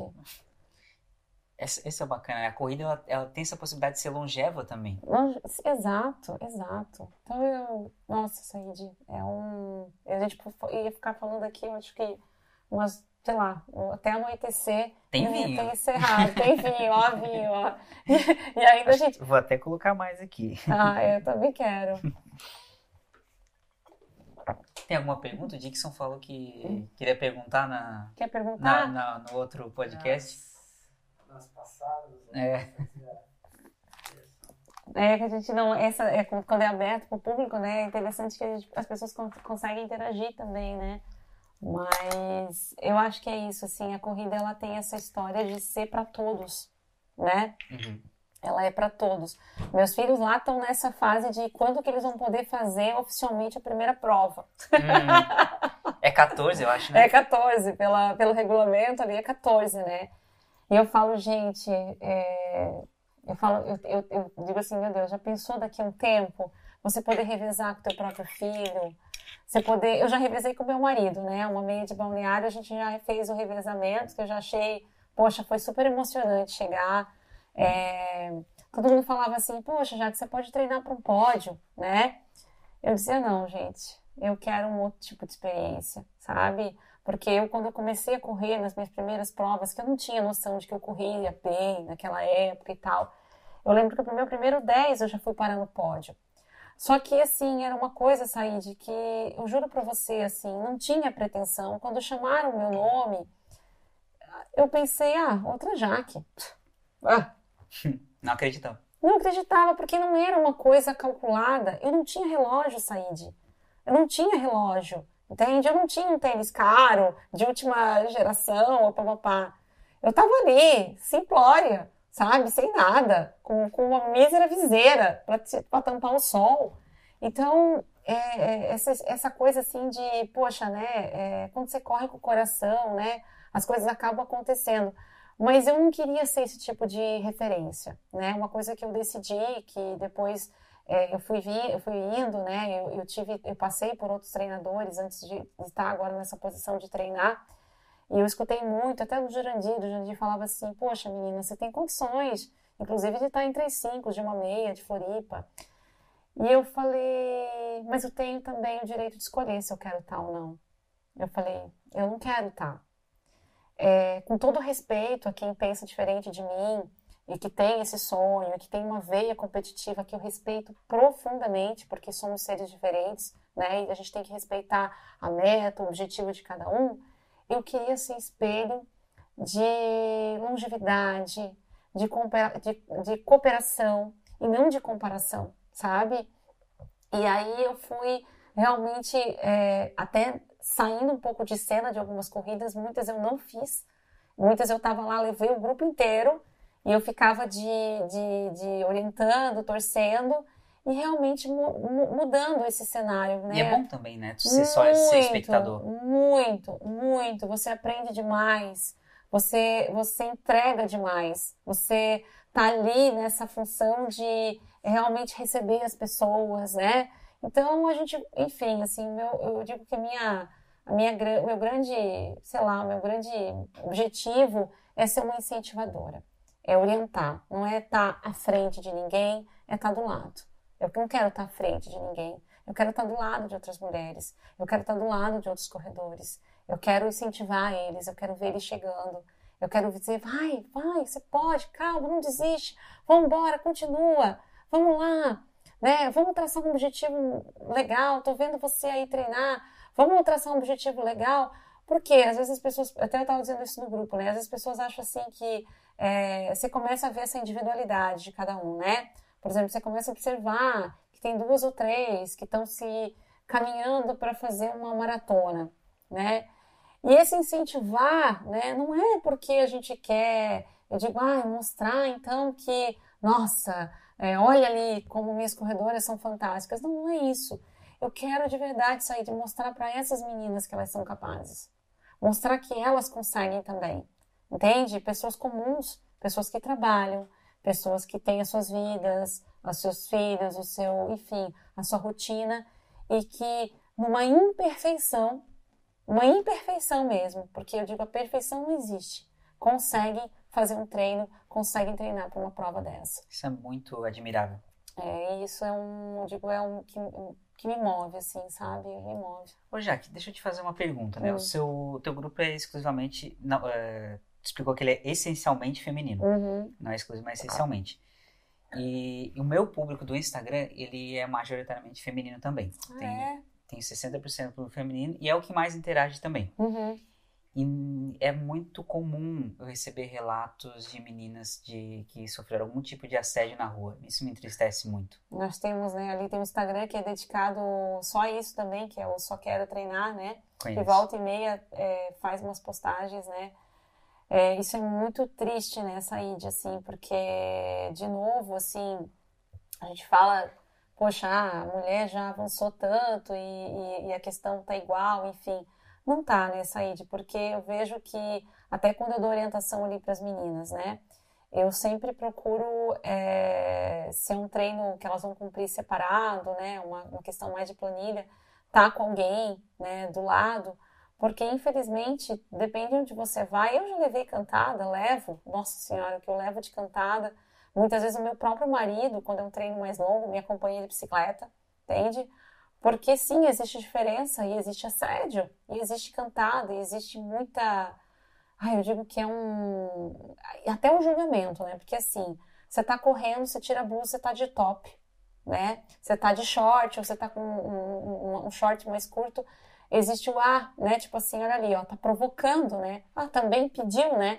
Teve aquele caso lá em Brasília absurdo, que a menina tava, tava correndo de top e o, e o guarda foi lá e pediu para ela não correr daquela maneira. E passou um cara sem camisa do lado dela Eu e vi. ela falou, tá, e, e ele? Não, ele não tem problema. E aí a gente fala assim, poxa, a nossa sociedade continua, sabe, Said, essa, essa, essa questão do assédio, né? Essa questão da... de- é diferente, né? O homem consegue ir lá, cumprir o treino, planilhar, tal, ele vai sozinho, ele tá mais protegido, né? Vou dizer 100% não, mas ele tá mais protegido. Nós mulheres não, né? Se você correr, por exemplo, agora no inverno, a gente estava falando, diminui o número de pessoas fazendo atividade na rua, né? E corredor é um, um, um- um- bichinho que acorda cedo para treinar. Uhum. Então, assim, infelizmente, não dá para você dizer, ah, eu vou sozinha fazer um treininho lá, pegar um trajeto que não tem muito movimento e vou treinar e tá tudo bem, né? Então, eu passo muita orientação para as meninas, sabe? É, eu digo até, eu, eu, eu sou uma pessoa que eu não corro, nunca corri de fone de ouvido, né? Mas tem meninas que funcionam com música. Eu falo, gente, se vocês estão treinando sozinhas, entendeu? É, evitem o fone, porque ele vai tirar um pouco da tua atenção para um possível assédio, uma possível puxada de cabelo, um possível puxada no braço, né? Então, existem já algumas orientações que, que a gente passa, né? O não ir sozinha, quando é muito cedo, né? É, procurar lugares mais movimentados aqui em Itajaí. Poxa, a gente tem a pista de atletismo, querendo ou não, desde cedinho já tem uma movimentaçãozinha ali, né? Então, se você. Eu sei que é chato muitas vezes, poxa, ai, mas eu vou ficar dando volta ali. Mas se você. É uma questão de segurança, preferível você estar ali dentro, que está mais seguro, do que você estar numa via vazia, num, num lugar que, com pouca gente, né? Então, a gente precisa, sim, sair de, infelizmente, né? Passar orientações, sim, tá? Porque é um fato, né? Aqui a gente está em Itajaí, em Balneário Camboriú. Eu atendi uma paciente essa semana, vítima de violência de, em Balneário Camboriú. Então, assim. Que estava correndo. não é que estava correndo, ela não estava correndo, ela estava caminhando, mas ela foi abordada. Então, é, ela, graças a Deus, conseguiu fugir, mas o cara estava com arma, ela não sabe como, ela entrou dentro de uma, de uma, de uma loja ali na, na avenida e ela acabou pedindo ajuda. Mas imagina, assim, sabe? A gente pensa assim, poxa, isso tá longe da gente, ah, não vai acontecer comigo. É, você tá falando de um caso grave. que é- Grave. Que é, um- quase um assalto, né? Mão armada.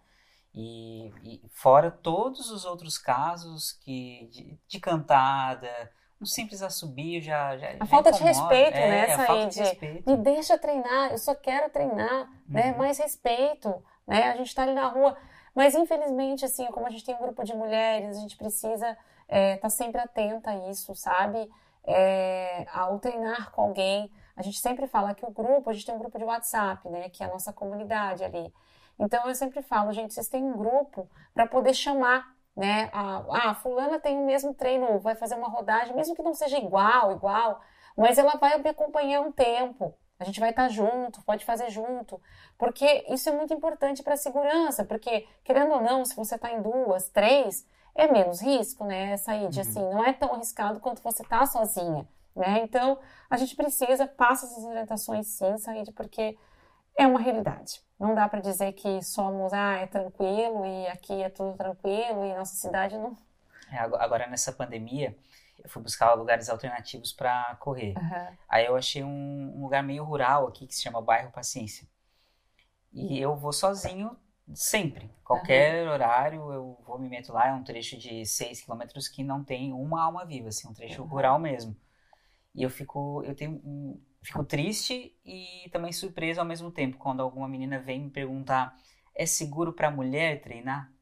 Então, o que é seguro para mulher treinar? Sabe? E E vou dizer por mim, assim, ó, se eu for pegar, já fui ali para Itaipava, são trajetos que, tipo, como eles são mais desertos, não faço sozinha. Ou eu vou com meu marido, ele vai de bike, ou eu combino com duas, três para ir juntos, a gente fazer esse trajeto juntas, porque é segurança, né? É sair de assim. Infelizmente existe essa diferença, né? Não deveria, não, não deveria, né? A gente está aqui, nossa, falando de, de, né, digo, da igualdade feminina, de uma série de coisas, mas não existe. Isso, isso acaba com, né? É uma realidade e a gente precisa se precaver. Então eu, eu passo bastante isso, assim. E geralmente, às vezes, eu caso, sabe?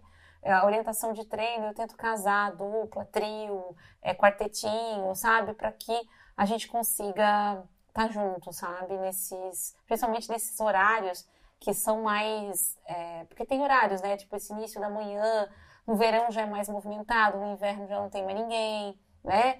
Ah, ah, tem alguns é, é, início da manhã, né? Que tem um pouquinho menos gente ali quando a gente vai. Não sei que horas que tu costuma correr.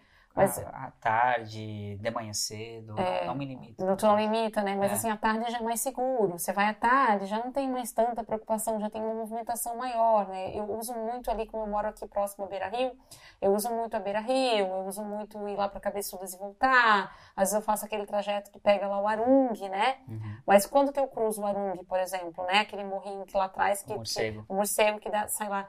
Eu cruzo quando eu vejo movimentação eu senti, geralmente eu encontro corredor, né? Uhum. Ou corredor ou, ou pessoa de bike, ciclista. É.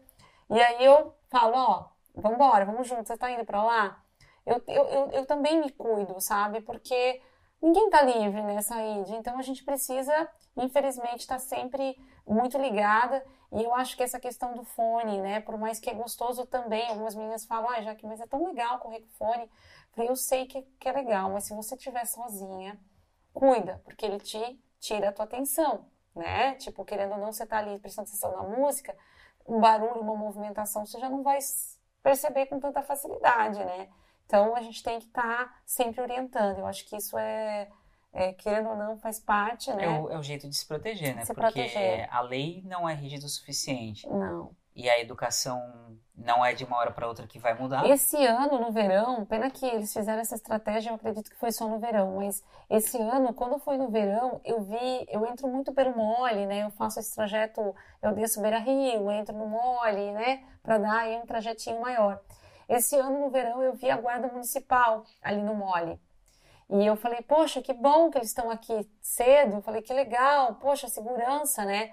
Só que eles não mantêm isso, sair de tipo o ano todo, com uma regra, sabe?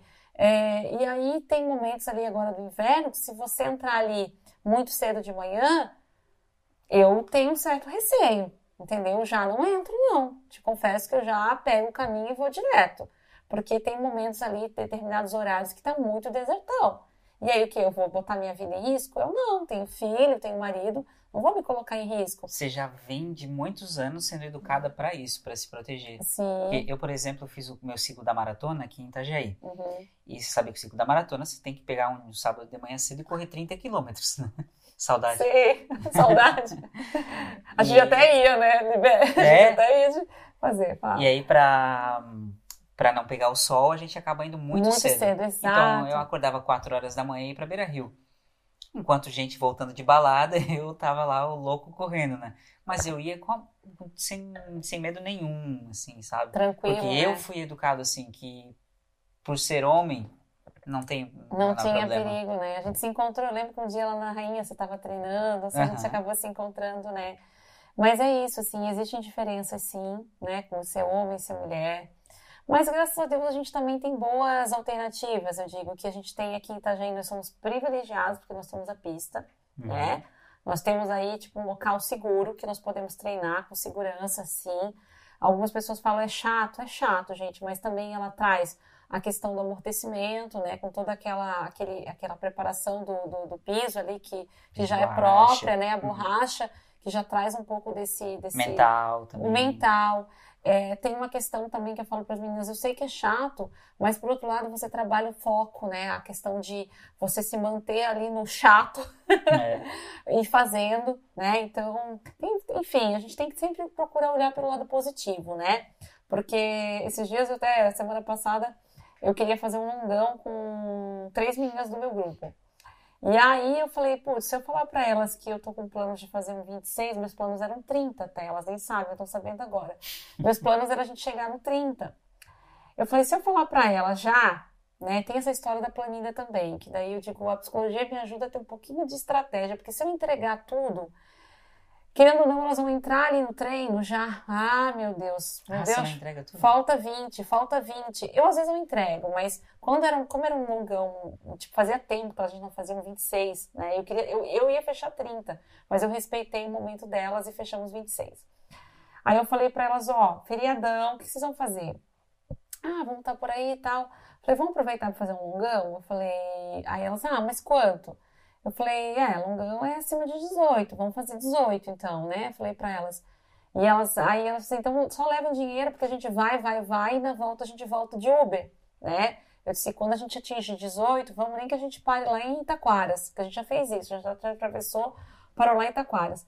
E aí elas, ah, beleza, então vamos levar dinheiro, né? Só que eu, puta, já tava tudo na minha cabeça, né? Falei que, ah, que vocês vão voltar de Uber comigo, vocês nunca, vocês vão voltar correndo, corredor não volta, volta correndo, tá com roupa de corrida, volta correndo. E aí nós fechamos o 26, daí é muito legal, porque eu tava dizendo para elas, é, se eu dissesse para vocês que era 26 ou que era 30, vocês já começariam a penar antes, né? Como eu fui levando muito de leve isso, falei, gente, calma, chegamos agora, né? Ah, estamos em 18, vamos só fazer 21? A gente fez 18, eu falei para ela, vamos fechar um 21? Lá, nosso lado, vamos rapidinho, a gente consegue. Jaque, meu Deus, tô morta. Eu falei, calma, eu falei, respira. Vamos vencer isso aí. É uma boa dica para quem precisa fazer um treino desse. né? Exato. E eu, por exemplo, na maratona, eu, eu tirei, no relógio tem várias telas, né? Aham. Eu tirei a tela que mostrava a quilometragem, porque se eu me focasse naquilo ali, eu não ia terminar nunca. Saíde, isso, isso é muito, é muito comum, é muito comum. Então, você usar uma estratégia dessa, e eu acho que legal, porque assim, elas depois, quando elas terminaram, ela falou, Jaque, aí eu, daí eu, eu brinquei com ela, assim, já vamos chamar o Uber? Eu falei, vem, vem que o Uber tá chegando. Eu, assim, me segue que o Uber tá chegando, eu brinquei com elas, né? E nós fomos correndo, mas assim, Saíde, de boa. Nós não fomos correndo em alta velocidade, nós não fomos correndo assim, ai, vocês têm que fazer tal pace, hein? Você me acompanha aqui no pace X. Não, eu só queria que elas se desafiassem um pouquinho mais uma distância maior. Que elas sentissem o quanto que elas podem, entende? Porque às vezes você posta lá 26, aí você fala assim, hum, isso é pra ela. Isso, isso aí é porque ela corre muito tempo, ela deve correr um pace lá.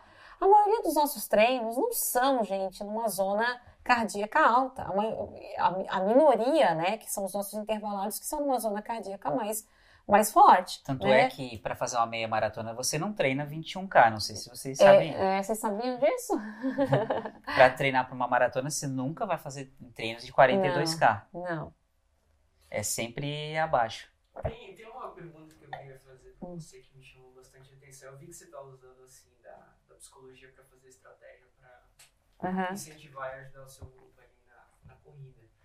É, no seu consultório, você já usou é, da corrida para ajudar algum paciente? Sim. Como funcionou esse processo? Sim, Qual né? benefício que veio para ele? Sim, eu Você tenho. já, já usou da Sim, corrida para. Sim, sim, até eu estava falando dessa questão, eu usei o exemplo dessa, dessa paciente com, com questão de violência sexual, por exemplo, né? É, uma mulher que, que sofre uma violência sexual, ela é afetada, claro que existe uma, ela é afetada no seu emocional, mas o que, que foi violado nela? É o corpo. E esse corpo, né, ele ele tensiona. Eu sofri uma violência, então eu tô enrijecida, eu tô tensa. Você passa uma vida assim, sabe? Com uma tensão que é física. E ao descarregar isso, você apresentar uma maneira, né, através de uma atividade física, de você soltar, você libera, você corre, você vai correndo e você vai soltando o que tá nesse físico, ao ponto de chega no momento, sair sabe disso, você termina a gente termina um longão, não sei se é um longão, tá, gente? Um treino curto também, né? Você tem o quê? Nessa aí que a gente tava falando, uma liberação do quê? Endorfina. Endorfina. Então, e outra, você relaxa. Então, aquela tensão física, aquela rigidez, aquela questão que tá no teu físico, claro que tá no teu emocional também, ela pode ser trabalhada com esse físico, com essa corrida, né? É, você começa a, a, a, a psicologia usa um, um termo que é o sublimar, né? A sublimação é quando você desloca algo que aconteceu, um fato, para uma outra atividade. Então eu sublimo. Então, eu desloco uma violência, eu posso deslocar uma violência que está canalizada para esse físico, para esse emocional, por exemplo, com um treinamento de corrida. Esse meu amigo que teve uma perda, ele sofreu a perda do pai num acidente, foi um acidente. É, o pai dele era novo, sofreu um acidente de carro, ele perdeu o pai dele e aí ele se tornou um corredor. Por quê? Porque ao correr, ele, ele parava de se questionar: por que meu pai? Por que meu pai? Meu pai era novo, por que meu pai? Foi injusto, foi injusto, por que meu pai? Então você começa a entender o quão poderosa é isso. E se as pessoas se dessem conta, eu, eu, eu, eu, falo muito isso, é, é, é esse nosso, né, nosso incentivar, né, sair esse nosso postar, é para mostrar que é muito. Gente, a corrida vai muito além do, do, do quanto tempo você faz no teu pace. Ela tem um poder é, que é maravilhoso. Porque, assim, uma pessoa que. É, primeiro que assim, eu digo até se você quer trabalhar foco. Você pega aí um empresário qualquer, tipo, ele né, um empresário aí nunca correu e você quer trabalhar um pouco mais de foco, dar um pouco mais de, de enfim, de atenção nesse aspecto emocional. Bota ele para treinar para uma prova.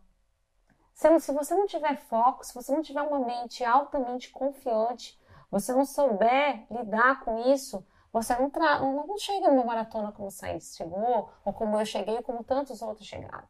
Você precisa ter foco, você sabe, sabe, é difícil. E outra, você sabe que é difícil. Quando você aceita treinar para uma maratona, quando o Jurandir Couto bateu no meu ombro e falou assim: Vamos para Porto Alegre comigo, tá na tua hora. Eu falei: Você tá louco? Eu falei: Você tá. Não, tá de conversação comigo, querida. Eu faço meia. Maratona, Deus me livre. Ele falou: Você tem condições. Né? Ele falou assim: falei: Não. Eu falei: Eu tenho condições daqui dois anos, três anos, para. Eu falei: Não, não, não, não, não.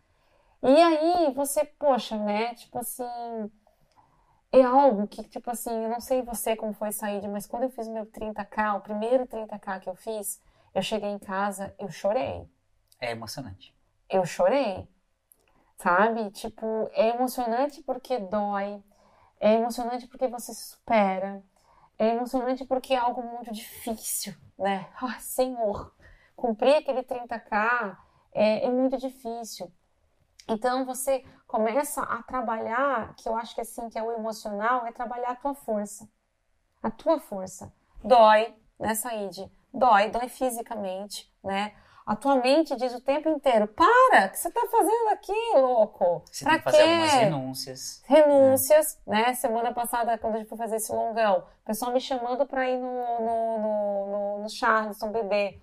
Falei, sinto muito. Eu falei, amo um vinhozinho como eu tô tomando aqui contigo. Que não que não, ter, não, não, tem, não seja necessário disciplina nas outras instâncias. Mas... Mas assim, ah, vou fazer uma prova de 10, tem uma, uma planilha mensal.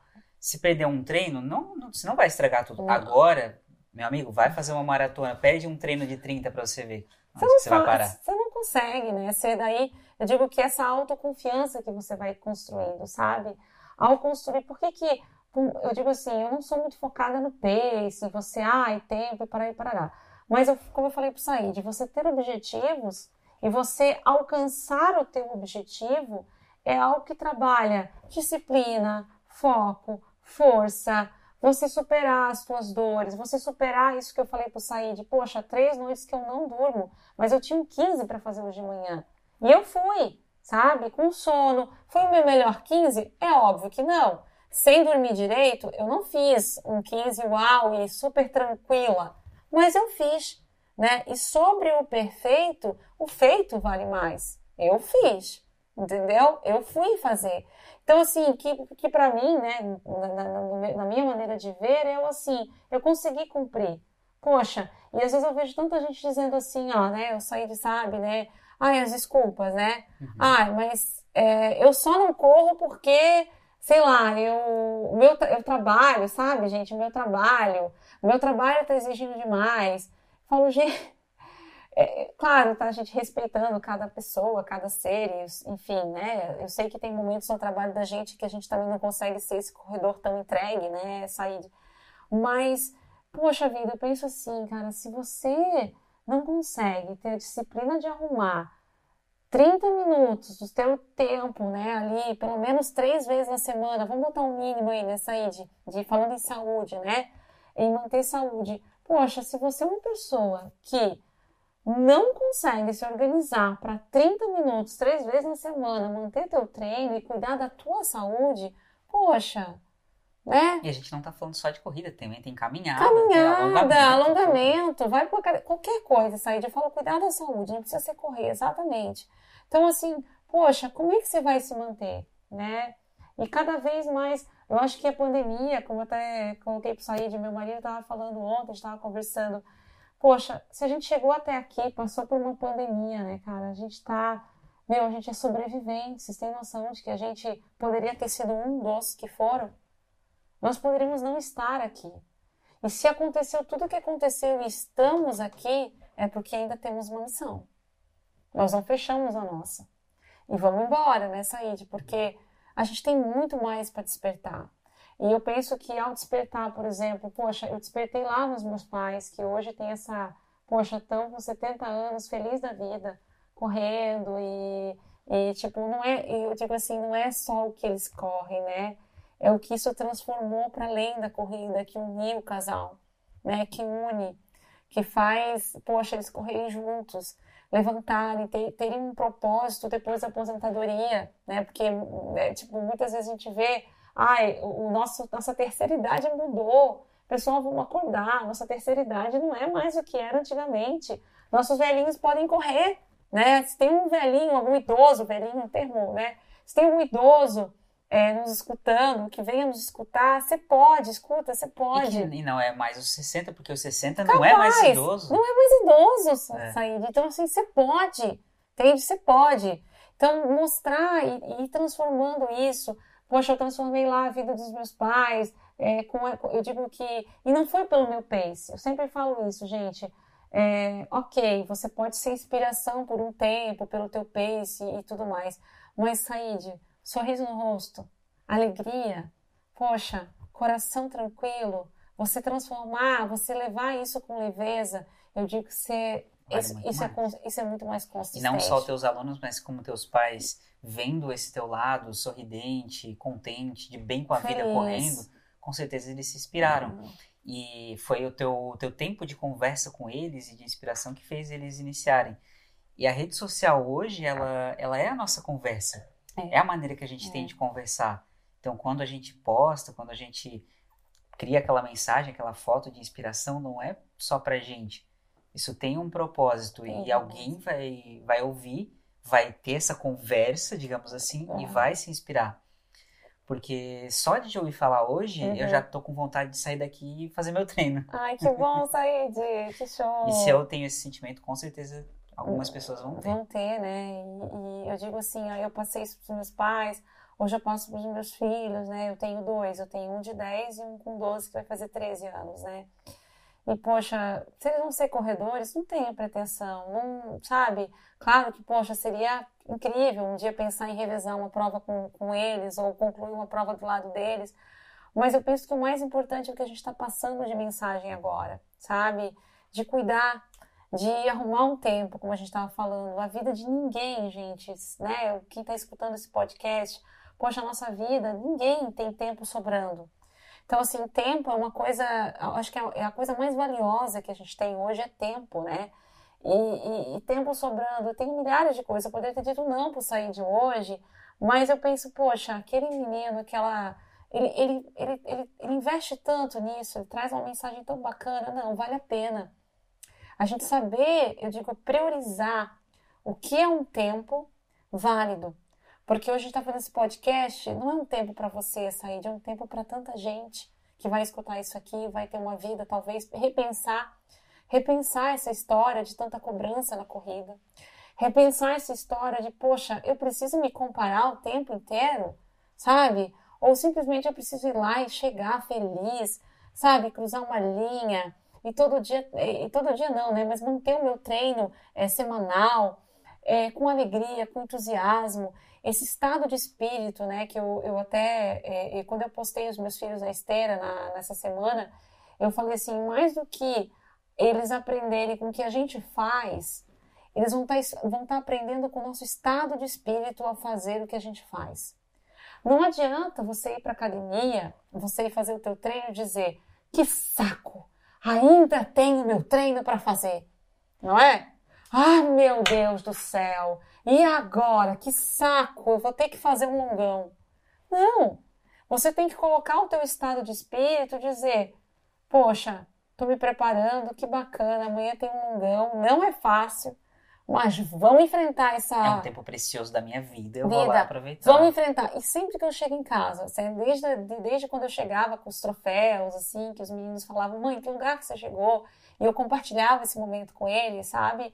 Eu, quando eu chego de um treino, quando eu chego de um, né, até um, pode ser um treino pequeno, um treino grande, eu sempre compartilho isso com eles com felicidade, sabe? Eles nunca vão me ver dizendo, uh, ai, que treino horrível, que dia horrível. Às vezes foi um treino horrível, às vezes foi um dia que eu desci, porque a gente tem isso, né, Saíde? A gente, é, a vida da gente no Instagram é um recorte, né? E eu digo que muitas vezes eu desci para fazer meu treino e não consegui cumprir, né? Mas sempre que eu não conseguia fazer era o meu mental sempre, eu digo que as únicas coisas que me paravam eram meu estado mental, algo que não estava legal aqui e que o comando para o corpo não, não alcançava, né? Mas eu nunca cheguei com queixa, eu nunca cheguei dizendo, ai filho, que saco, ai filho, é... eu sempre falo, filho, exige disciplina, exige, determina... É, exige determinação, exige foco, mas filho, quando eu cruzei aquela serra, quando a mãe cruzou a linha naquela maratona, sabe? A mãe entendeu que nada para, sabe? Tipo, eu posso tudo, Said, sabe? Eu posso alcançar as coisas que eu quiser alcançar, mas que eu quiser, né? Porque essa história do posso tudo é o que eu quero, né? O que, que eu quero? Eu quero hoje passar essa mensagem.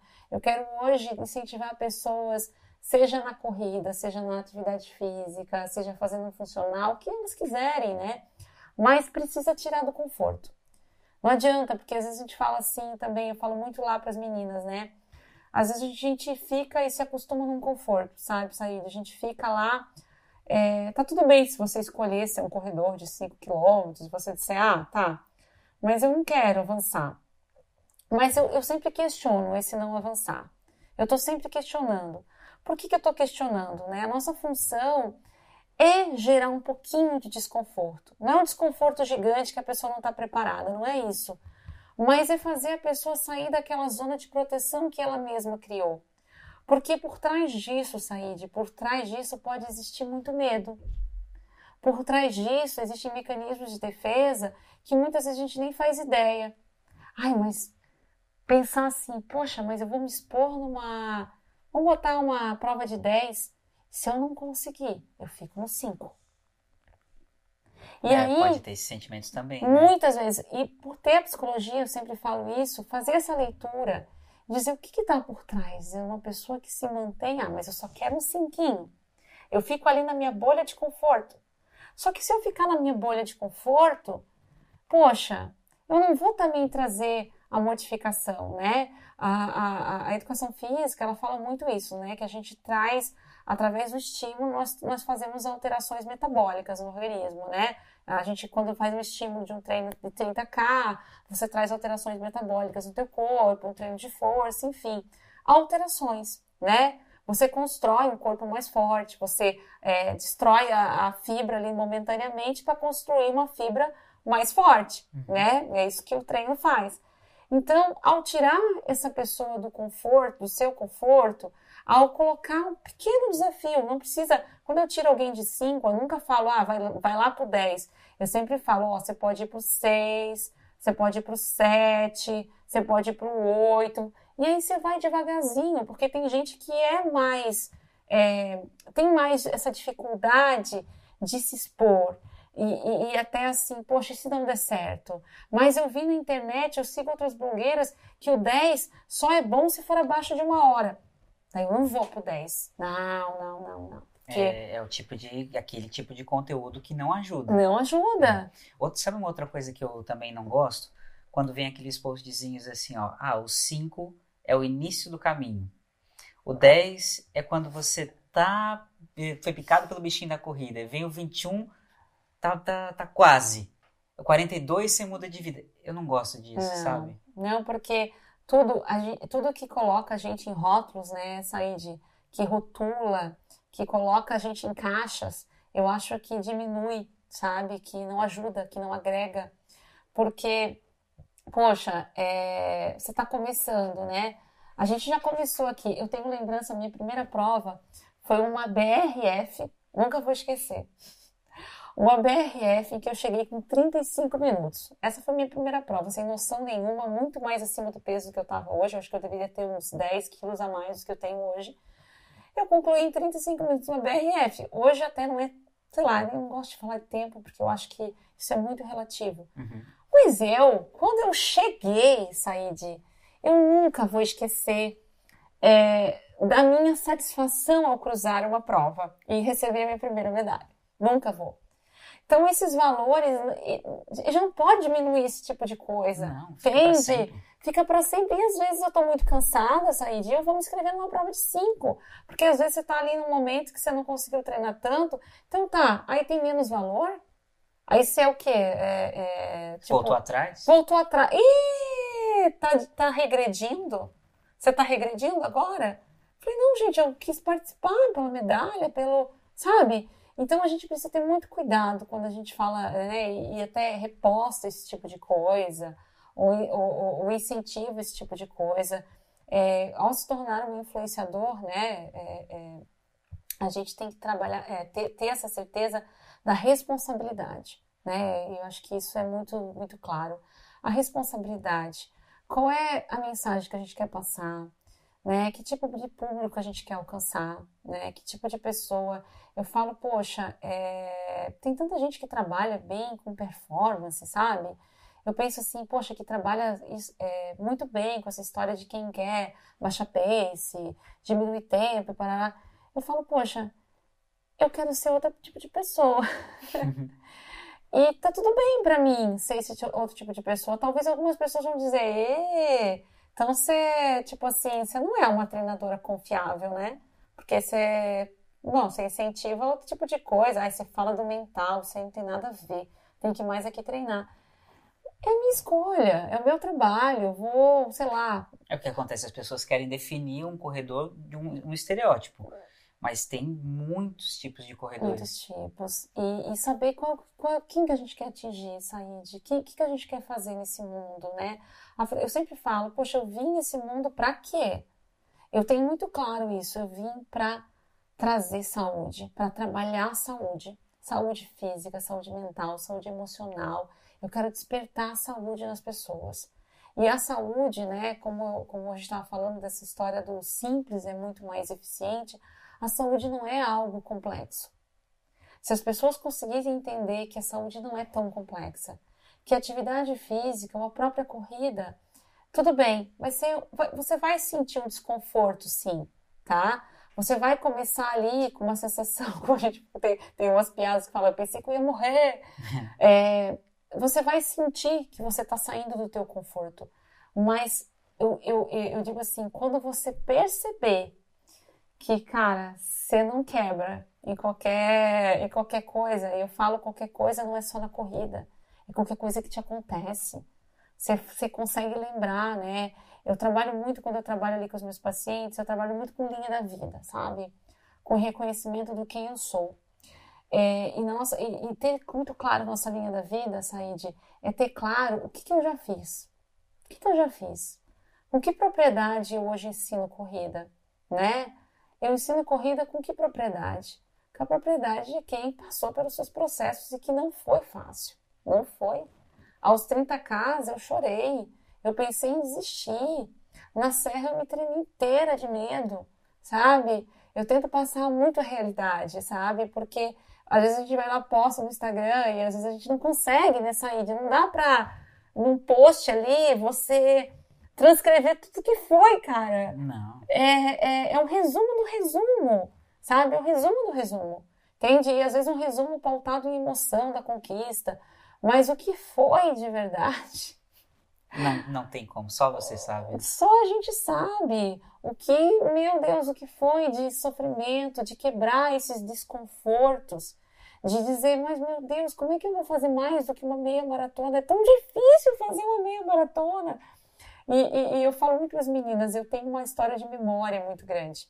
Eu tenho a lembrança do meu primeiro 10. Eu tenho, eu tenho como eu tenho essa lembrança do meu primeiro, primeiro 5, eu tenho a lembrança do meu primeiro 10, com a corrida Unimed, Unimed Litoral. e eu tinha feito tudo errado. Eu não tinha treinado. Oh, que exemplo. eu não tinha treinado porque eu estava trabalhando muito. Eu não tinha conseguido treinar para aquela prova. Mas uma amiga falou assim: Jaque, por favor, me acompanhe no 10. Ai, eu, eu não vou conseguir sozinha. E eu me comprometi com essa amiga. Só que no dia anterior, Said, eu tive uma festa que era uma, era uma, não era uma despedida de solteiro, era um chá de panela, assim, foi de dia. Só que era de uma prima irmã muito querida. Então nós dançamos e festamos, gente, até quase o amanhecer. Eu tava sem perna, eu tava, eu tinha bebido, eu tinha feito tudo errado. Só que o que que tava dentro do meu coração? Eu dizia, meu Deus, eu posso ligar para ela e dizer que eu não vou mas é minha amiga, cara, como é que eu vou desonrar a minha amizade? Eu falei, eu me comprometi aí. Eu falei, como que eu vou fazer? Gente, eu tô azeda. E aí, a história, né? Eu, eu, eu gosto de contar isso, gente, porque a imperfeição faz parte. Claro. Olhar para a imperfeição que, né, que faz parte, que às vezes vai acontecer. E aí eu tomei o engove e a história do vambora. E eu fui correr tá certo, tá certo correr assim. E, e ser corredor também não é aquele negócio de você renunciar a tudo, né? Não quer dizer que se pode ser um corredor e pode chegar de porre todo final de semana. Exato. Mas você pode, por exemplo, tomar um vinho. Tomar um vinho aqui, é, ó, né? Brindar. Isso. Você pode comer um, um, lanche no final de semana. Exato. Você, é, tem, aqui, Essa... tem aquela, aquela sensação também que eu acho que, que afasta poucas pessoas que o corredor tem que ser totalmente fitness. Não, né? E eu digo que é a vida real, né? A vida real. Poxa, é, tudo bem, eu super, como eu falo sempre, eu super respeito a pessoa que, ah, ela consegue viver sem álcool, ela consegue levar uma vida, sei lá, com percentual de gordura lá embaixo e ela fez essa escolha. Tudo certo, você fez essa escolha, você está feliz fazendo essa escolha, beleza. A minha escolha é uma vida equilibrada. equilibrada é uma vida feliz, né? Eu sempre falo, é uma vida que você possa experimentar de tudo com equilíbrio. Por isso que eu falo do equilíbrio.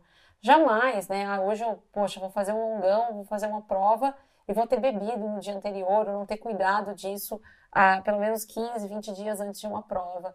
Mas, gente, é só um período. É aquele período, né? Até quando as meninas falam, às vezes as meninas falam assim, ah, mas treinar para uma maratona, eu vou ter muita perda de massa muscular. E eu falo, gente, peraí. Primeiro que você faz é, uma periodização disso, você faz uma, um, um reforço dessa musculatura antes, prévia. Depois, que é um período. É um período. Você está treinando um período, um ciclo de uma maratona. Fez o teu ciclo, você vai voltar a trabalhar. Uh, se você quer um, um ganho de massa, uma hipertrofia, você vai recuperar aquilo. Então, não entrar nessas noias na internet, nessas coisas muito, como a gente estava falando, da história dos 5, 10, 21 e 42, a gente sempre, eu digo, tem um senso crítico, sabe? Ter um filtro para aquilo que a gente escuta, para aquilo que a gente ouve, para aquilo que a gente lê, sabe? E procurar por bons profissionais, procurar por boas referências. E, e, e, e até as meninas estavam, esses dias as meninas do grupo estavam falando assim, que elas sentem falta aqui na nossa região de referências de nutricionistas que correm, né? Elas estavam falando, poxa, as pessoas parecem que não nos entendem quando a gente está falando de nutrição voltada para corredor, sabe? E, e eu disse para elas, eu disse, não é questão, é que realmente é, é, é tem que vivenciar a coisa para saber, né? Tem que estar tá passando por esse processo de, de entender um pouquinho como é que a gente se sente aí. Você também já fez longão, como é que é essa questão energética, né? Porque é, até a questão alimentação que a gente estava falando, dessa restrição muito grande, né? É, a, a questão do, do, do, do, endurance, né, das grandes corridas, de distâncias maiores, né, que exige aí um maior aporte de carboidrato, né, que, que, que, a gente já sabe disso, que a gente pode sim dar uma, dar uma reforçada aí no carbo, para a gente ter um aporte maior depois para gastar nesses longões, nessas corridas maiores. Então, esse entendimento, assim, eu digo, essas discussões e buscar profissionais que estão fazendo essa, essa discussão de uma maneira mais, até mais equilibrada, sabe? Uhum. Mais, não tão. Eu, digo, eu, eu não gosto de nada muito é, restritivo, sabe, Said? Eu não sei se tu é assim 880? É, porque eu, na verdade, tenho um, um, um diferencial que eu tenho uma doença chamada tireoidite Hashimoto. Ah. Então, a minha alimentação ela precisa ser restritiva, mas eu concordo super com você que você tem que buscar um profissional que tenha vivenciado aquela coisa. Hoje a minha nutricionista, ela tem isso. ela, ela inclusive é celíaca e ela faz bike e faz corrida também. Então que tudo que ela não só estudou, mas vivenciou, me ajuda nisso. Já quero, já quero contato. Já. Um beijo para minha Nutri Francesca. é muito legal isso, né? Porque às vezes a gente só não conhece. Eu falei para as meninas, às vezes a gente só não conhece, né, bons profissionais ali que que, que tem essa experiência, né? Que vão nos dar um, um suporte, assim. Porque precisa, né, Saíde, assim, a gente é, não precisa ser restritivo, mas quando a gente fala de avançar, de distâncias maiores, você precisa também ter essa consciência de que você vai precisar ter todo um, um, um plano, sim, alimentar, de reposição, de pré-treino, de pós-treino, de. Enfim, a gente precisa também olhar e dizer que isso também é importante, né? É, e manter dentro dessa, dessa, né, desse plano alimentar, ou dessa, enfim, um equilíbrio, né, um equilíbrio, né, um, um, você, quando eu falei ali, tipo, nessa época, né, eu era, meu Deus, assim, eu nem, nem tava fazendo educação física, foi bem lá no início da corrida, da história da corrida, foi meu primeiro 10 quilômetros, né, mas de novo, voltando, né, o que eu tava falando, é, a minha amiga falou assim, poxa, você não vai me deixar na mão, né, e eu tinha tudo para ter quebrado ali, entende? Eu tinha tudo para ter quebrado. Mas a cabeça, né, o espírito de honra à tua equipe, ela já era da minha equipe. Eu falo muito isso, né? A gente honrar quem está do nosso lado, honrar a nossa equipe, honrar um outro corredor que está ali precisando de ajuda, ou que está com medo, ela estava com medo de ir para o 10K. É, tudo isso fez, fez eu me levantar aí, né? E aí acabou sendo o meu primeiro pódio, foi a primeira 10K, meu primeiro pódio, foi muito engraçado. mesmo virada. É, mesmo virada. E o que eu quero dizer com isso, sabe, gente? Façam isso, não, né, gente? É, pelo é, amor de Deus. Pelo né? amor de Deus. Mas é, foi o início, mas eu quero mostrar que, mesmo às vezes as coisas não sendo né, tudo tão perfeito, é, se a tua cabeça, o teu propósito, de novo eu volto, né, a tua a tua causa for nobre, parece que há uma conspiração do universo para que, que acaba dando tudo certo, não é? Tipo, eu não fui por mim, eu fui por ela. E, tipo, parece que daí no final dá tudo certo. Quando você tem isso muito claro, porque é, a gente precisa ter muito claro, a gente aprende muito isso na, na faculdade de educação física, que é assim, esse espírito esportivo. É, eu sei que muitas vezes pessoas falam, ah, mas é, é importante, por exemplo, você diminuir o teu pace, é, correr mais veloz. Mas do que, que adianta isso, Said, se você não tem espírito esportivo? Se você diminui um outro corredor, se você menospreza, por exemplo, diz, ah, é, o Said não estava preparado, entende? Ah, tá vendo? Você não estava preparado. O espírito esportivo, né, que é o espírito olímpico, isso está claro, a gente está agora vivendo né, essa fase é, de novo, graças a Deus, vindo aí as Olimpíadas né, de novo. É, o espírito olímpico, o espírito esportivo é o quê? É você não, não olhar para a vitória somente como um pódio. Exato, e assim, ó, você olhar para quem está do teu lado, você olhar para outra pessoa, para outro corredor, para outro, sei lá, outra pessoa que está caminhando. Eu não consigo sair de, eu não sei você, mas assim, ó, eu saio para correr eu dou oi para todo mundo, eu dou bom dia para todo mundo, eu dou bom dia pro Gari, eu dou bom dia. Tem uma galera que já me conhece, que eu, que eu corro de manhã cedo, bem cedo na Beira Rio e vou lá para Cabeçudas. É, o espírito é, você, é isso, você, você valorizar, saber valorizar, né? Uh, tanto quem está acima, né, se espelhando lá, é, eu digo, a gente tem que se espelhar em quem está, quem sabe mais, a honra a quem sabe mais, né? a honra a quem já passou pelo que você passou, ou pelo que você não passou, aliás, e você se espelha, tipo, ah, eu quero chegar lá, assim, tipo, não como esse espírito da comparação, mas como um, um, uma motivação. motivação. Influência. Influência. Poxa, eu quero chegar lá. E aí eu uso isso como uma motivação, não como uma comparação, né? E, e ter, ter, esse espírito, eu acho que isso tem que ser muito valorizado nas corridas, esse espírito de ajuda, esse espírito de colaborar, sabe? Eu tenho, eu tenho para mim, eu, falo, eu, eu, brinco lá em casa, né? Falei assim, sabe, amor? Eu falei, sabe o que eu queria ser? Eu queria ser uma narradora da corrida. Cara, eu ia, juro pra ti, eu ia memorizar o nome da, das pessoas, eu ia dizer, vambora, sair de sair de tá, sair de completando 21, vamos fica, sair de... Fica a dica aí pra Corre Brasil, pras eu amo aí, isso. Eu, eu, mas não é o, é o incentivar, sabe? Eu queria estar tá lá na. Eu falo assim, ó, um quilômetro antes da prova, eu queria estar tá lá com o microfone na mão dizendo, vamos, gente! E, e, conhecer as pessoas. Eu já conheço bastante gente, né? A gente acaba conhecendo os outros corredores. Mas é o ajudar, é o incentivar, é um doar, é dar, né? Eu sempre, as pessoas falam assim, ah, mas você faz, faz isso por quê? Eu acho que a vida já foi tão boa para mim, gente eu agradeço tanto, né? Eu falo, eu, todos os dias, não tem um dia que eu não agradeça, né? Poxa, meus pais estão correndo, é, meu marido corre, meus filhos correm. E não é só a corrida, né? Como a gente falou, é tudo que isso envolve, tudo isso que nos une, né? Uh, ter um grupo, você poder ajudar a vida, contribuir com a vida de outras pessoas, que eu acho que é minha obrigação, sabe? Eu digo que é, é, é uma coisa que eu devo fazer, né? Não é mais quando eu posto, às vezes eu passo, ai, que preguiça de postar, minha Nossa Senhora.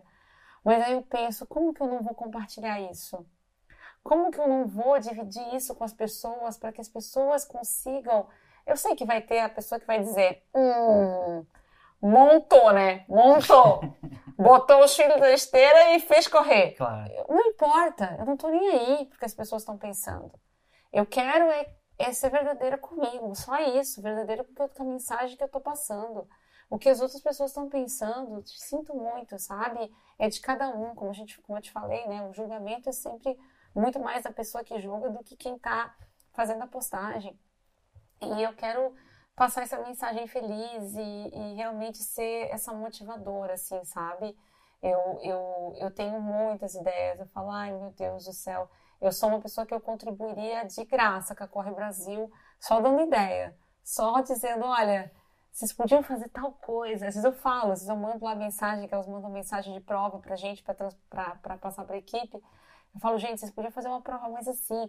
Só que eu sei que depende de autorização de percurso, que tem uma série de coisas que uhum. não é só depende deles, né? Porque nós corredores, eu não sei se tu sente isso, Said, assim. A gente que tá correndo há mais tempo, a gente tem uma quase que uma necessidade de coisa nova. Sim, sim, sim. Não sei se tu és assim. Com certeza. Eu não sei se tu és assim. Claro que eu nunca vou dizer assim, ó. Ai, gente, uma prova em, em balneário, uma meia de balneário, ela é. Eu vou me cansar de uma meia em balneário. é. Nunca.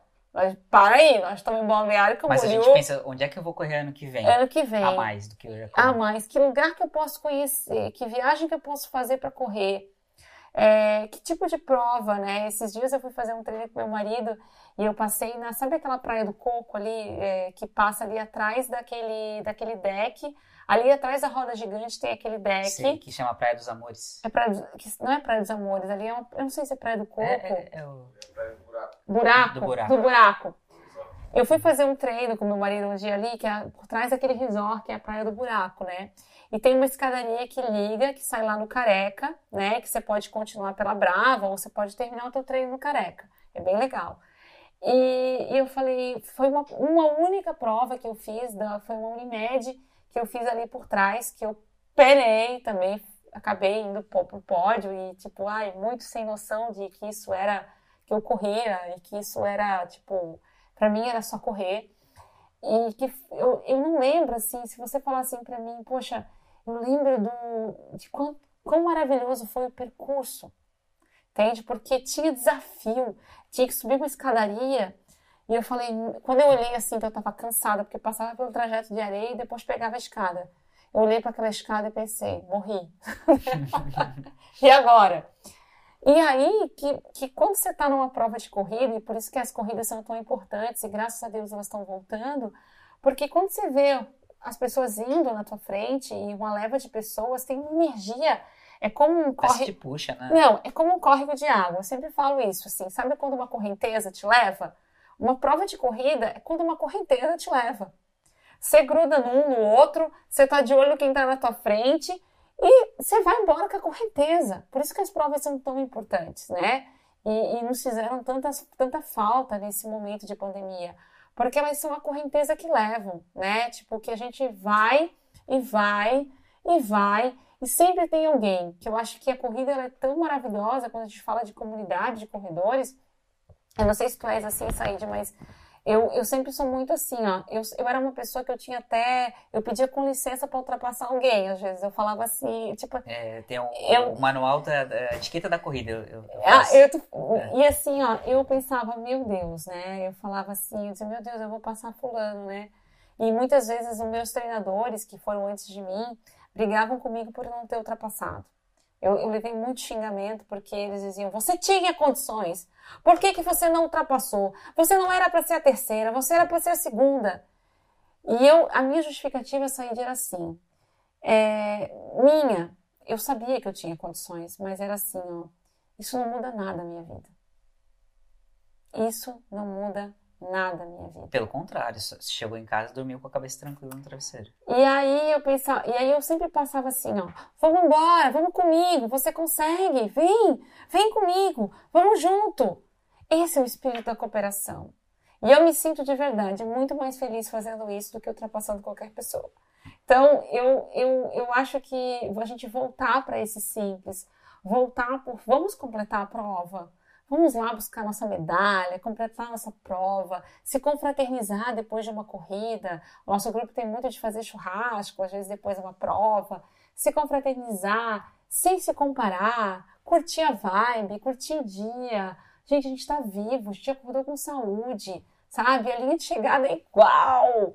A mesma linha que eu vou passar, tu vai a medalha passar. É a mesma. A medalha é a mesma. Tirando os profissionais que ganham uma premiação e eles estão ali buscando a performance deles, ou até às vezes eles usam essas provas para treinar para questões mais específicas deles, de, de, de, questões assim mais de atleta mesmo, para a gente sair de igual. Então vamos buscar nossa medalha, vamos fazer o nosso melhor daquele dia. Como a gente falou, nós não somos assim perfeitos o ano inteiro, né? Eu, eu, eu, eu às vezes escuto muito, eu vejo isso muito julgamento assim do tipo, tem uma menina que ela, não vou citar o nome dela, mas ela é triatleta. Uma vez eu estava no grupo e ela não estava numa fase muito boa. Eu acompanho ela no Instagram e ela estava numa fase tentando retomar a corrida. E ela, enfim, ela fez um tempo bem inferior do que ela costumava fazer em meia maratona. E eu escutei muito assim: é... Nossa, Fulana decaiu, hein? Decaiu, hein? Poxa, não esperava que Fulana chegasse tão depois. Gente, mais respeito, entende? Mais respeito. Nós avançamos, decaímos, nós é, às vezes estamos numa fase que a gente está super conseguindo treinar, às vezes numa fase que a gente não conseguiu treinar, às vezes para uma pessoa que está ali, que a gente está julgando o tempo dela. Gente, vocês não têm noção, às vezes por trás daquele julgamento, que é terrível, Existe uma pessoa tentando se superar. é o mesmo tipo de julgamento quando a gente vê um bronze numa Olimpíada, por Exato. exemplo. Exato. Aí vê a pessoa chorando no pódio. Ah, nossa, que, que drama. Que drama. É, só o terceiro lugar. A gente, olha, do mundo inteiro a pessoa tá lá no, no, alto do pódio. Pódio, né? Então, assim, esse julgamento, a gente. Eu, eu, eu falo muito isso, gente. Não julguem, não julguem, não julguem. Sabe? Abracem todo tipo de corredor todo tipo de pessoa, sabe? Todo tipo, desde o que às vezes é muito bom, ao que, tipo, tá ali dando o seu melhor daquele dia. Aquele que às vezes está indo lá correr e a gente não tem noção do que aquela pessoa está passando na vida. Entende? Essa pessoa está passando um perrengue pessoal, emocional, mas ela se dispôs a estar naquela prova. Então, mais respeito, sabe? Eu acho que isso devia estar estampado, assim, sabe? Respeito, respeito, respeito não julgamento, vamos cooperar mais, vamos parar de se comparar tanto, né? E isso é, nossa, assim, eu, eu, não, eu não acho que eu nunca vou parar de falar assim sobre isso, porque eu vejo, eu vejo tão além, né? Como eu falei aqui, eu vejo nossa corrida como uma possibilidade de cura, né? De é terapia. É então, para que usar para uma coisa? Eu digo, poxa, se você foi começou a praticar corrida de rua, e aquilo despertou em você muito mais ansiedade por tempo, ai, uma cobrança excessiva, você não dorme bem antes de uma prova, porque você fica. Tudo bem que a gente realmente fica com uma ansiedade boa, uma ansiedade até um limite super aceitável, uma ansiedade tipo, poxa, eu vou fazer uma maratona. Normal você estar tá ansioso antes da prova. Existe uma ansiedade totalmente tolerável. Você está numa estreia de uma meia maratona. Uma ansiedade tolerável, entende? Boa, que vai te impulsionar. Agora, quando essa ansiedade ela é muito grande, Said, que ela passa a ser uma perturbação. Quando você sai de uma prova, por exemplo, poxa, você sai lá de uma maratona, você concluiu a tua maratona, vamos botar aí, eu, eu tinha uma meta de 3 horas e 29 e eu fiz em 3 horas e 34 e eu saio brigando comigo porque eu não bati minha meta. Aí já não é uma coisa saudável, né? Entende? Aí, poxa, você olha e fala assim, meu Deus, você já foi, putz, você tem noção. Então, trazer isso, essas discussões, de novo, não criticando quem está em sofrimento, quem possa estar nesse momento, é, eu sei que agora a gente está sem prova, né, se cobrando, mas trazendo uma luz até para essas pessoas, dizendo, gente, calma, respira. calma, respira. Vamos, tipo assim, não deu certo a primeira vez, tenta outra vez, é, vamos levar a coisa com, com essa leveza. Vamos fazer ser bom, vamos fazer ser divertido, né? Às vezes eu vejo lá, a gente cansa de ver nas provas, eu vejo às vezes assim, ó, cruzar em grupos de mulheres, tipo três, quatro dando a mão, mãe filho, é, aqueles velhinhos, ou a, as, os próprios deficientes, né, que nós tivemos agora o Corre Pedala, os próprios deficientes, né, que estão que, que ali se superando. Eu penso, poxa, aqueles, aqueles pais empurrando, sabe, um, um filho com deficiência, é, e estão ali compartilhando da mesma linha de chegada que nós. O que, que você é melhor do que quem? É maravilhoso, né? Gente, nós não somos melhores do que ninguém. Momentaneamente, num, uma, num momento da nossa vida, podemos sim bater um RP, é, fazer uma, uma corrida melhor, porque num determinado momento nos dedicamos mais, tivemos mais tempo, estávamos com o espírito é, mais, sei lá, mais pra, voltado para aquilo, mas é momentâneo. Não é uma coisa que nos define para a vida inteira, sabe? Que vai fazer, ah, então agora todas as provas você tem que ser super, super, né? Deixa isso para quem é atleta, deixa isso para os profissionais. Eles já fazem isso tão bem, que eu torço por eles também, fico enlouquecida com eles também. Tenho essa veia e torço muito. Temos aqui na região, como já falei, São milhares né? deles né? que eu sei o nome de todos, torço por todos, gosto de ver uma boa briga entre eles, briga no sentido profissional, né? Uhum. Porque eu sei que todos eles se ajudam e precisam um do outro. Mas eu, eu falo a esse respeito, esse respeito por cada, cada corredor, cada pessoa, cada ser humano que está ali, né? a gente não faz ideia da história que tem por trás daquela, daquela corrida, né? Já que eh, tenho certeza que uma pessoa vai escutar o teu podcast mais de uma vez, eu. Ai, querido! Acho que quando, quando eu quando eu me senti desmotivado, quando eu me senti desanimado com a corrida, com certeza eu vou ver esse podcast de Gratidão, novo. que lindo! E eu tenho, eu tenho mais uma pergunta. Ah. Como é que eu encerro isso agora? Porque a gente já está com quase duas horas de Jaque, que eu acho maravilhoso, cara. Muito a, bom. A gente, Essa foi a conversa mais, mais demorada. A gente encerra dizendo isso, assim, sabe? É, eu acho que corrida é para todo mundo, gente. Corrida, é, se você sente no seu coração, você quer começar se você tem ainda receio, né, de começar, é, ou como a gente estava falando, se você está num período de, né, aí se compara demais, né, tem os, equilibra, né, equilíbrio, vamos equilibrar essa corrida, vamos, vamos fazer uma corrida vamos com mais ajudar, né? equilíbrio, né? Vamos se ajudar, vamos cooperar mais, vamos olhar para o lado, né, vamos olhar para quem está ali começando, é, ou sei lá, para quem está buscando a sua superação, sabe, cooperar, e mandar, eu digo assim, poxa, manda uma mensagem de incentivo, manda, faz um comentário, sabe, no Instagram é, da pessoa. Eu nunca perco a oportunidade de ou curtir ou deixar um comentário. E, e sempre que eu faço isso é com muito coração, sabe? Eu coloco, porque eu acho que é, de crítico, né, de gente julgando, e que às vezes até usa a gente de inspiração, mas não comenta, ou comenta por trás está cheio. Deixa de valorizar. Mas do, mas do, bom incentivador, daquele que vai dizer, Said, que bacana, cara, que você está fazendo. É, que legal, Said, você conseguiu! Cara, que demais! Incentivadores, eu acho que o mundo precisa disso e esse é o nosso papel, Said, é incentivar a saúde. Perfeito. Tá?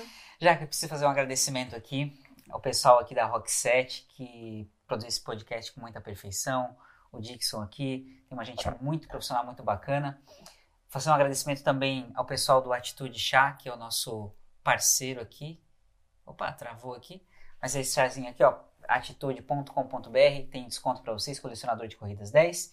E o pessoal da Play Personalizações, arroba Play Personalizações, que fez esse material gráfico para nós maravilhoso. Te agradeço muito. Eu que agradeço, Te desejo muito querido. sucesso na tua vida. Eu Tu é uma pessoa iluminada, tá bom? Obrigada, Beijo. gratidão. E até a próxima volta que eu Volto, quero ter mais conversa volto, aqui. Volto, Vamos contar sobre. Vamos falar um dia sobre maratona, né? Vamos. Falar só sobre maratona. Vambora. Beijo, galera. Até a Beijo, próxima. beijo.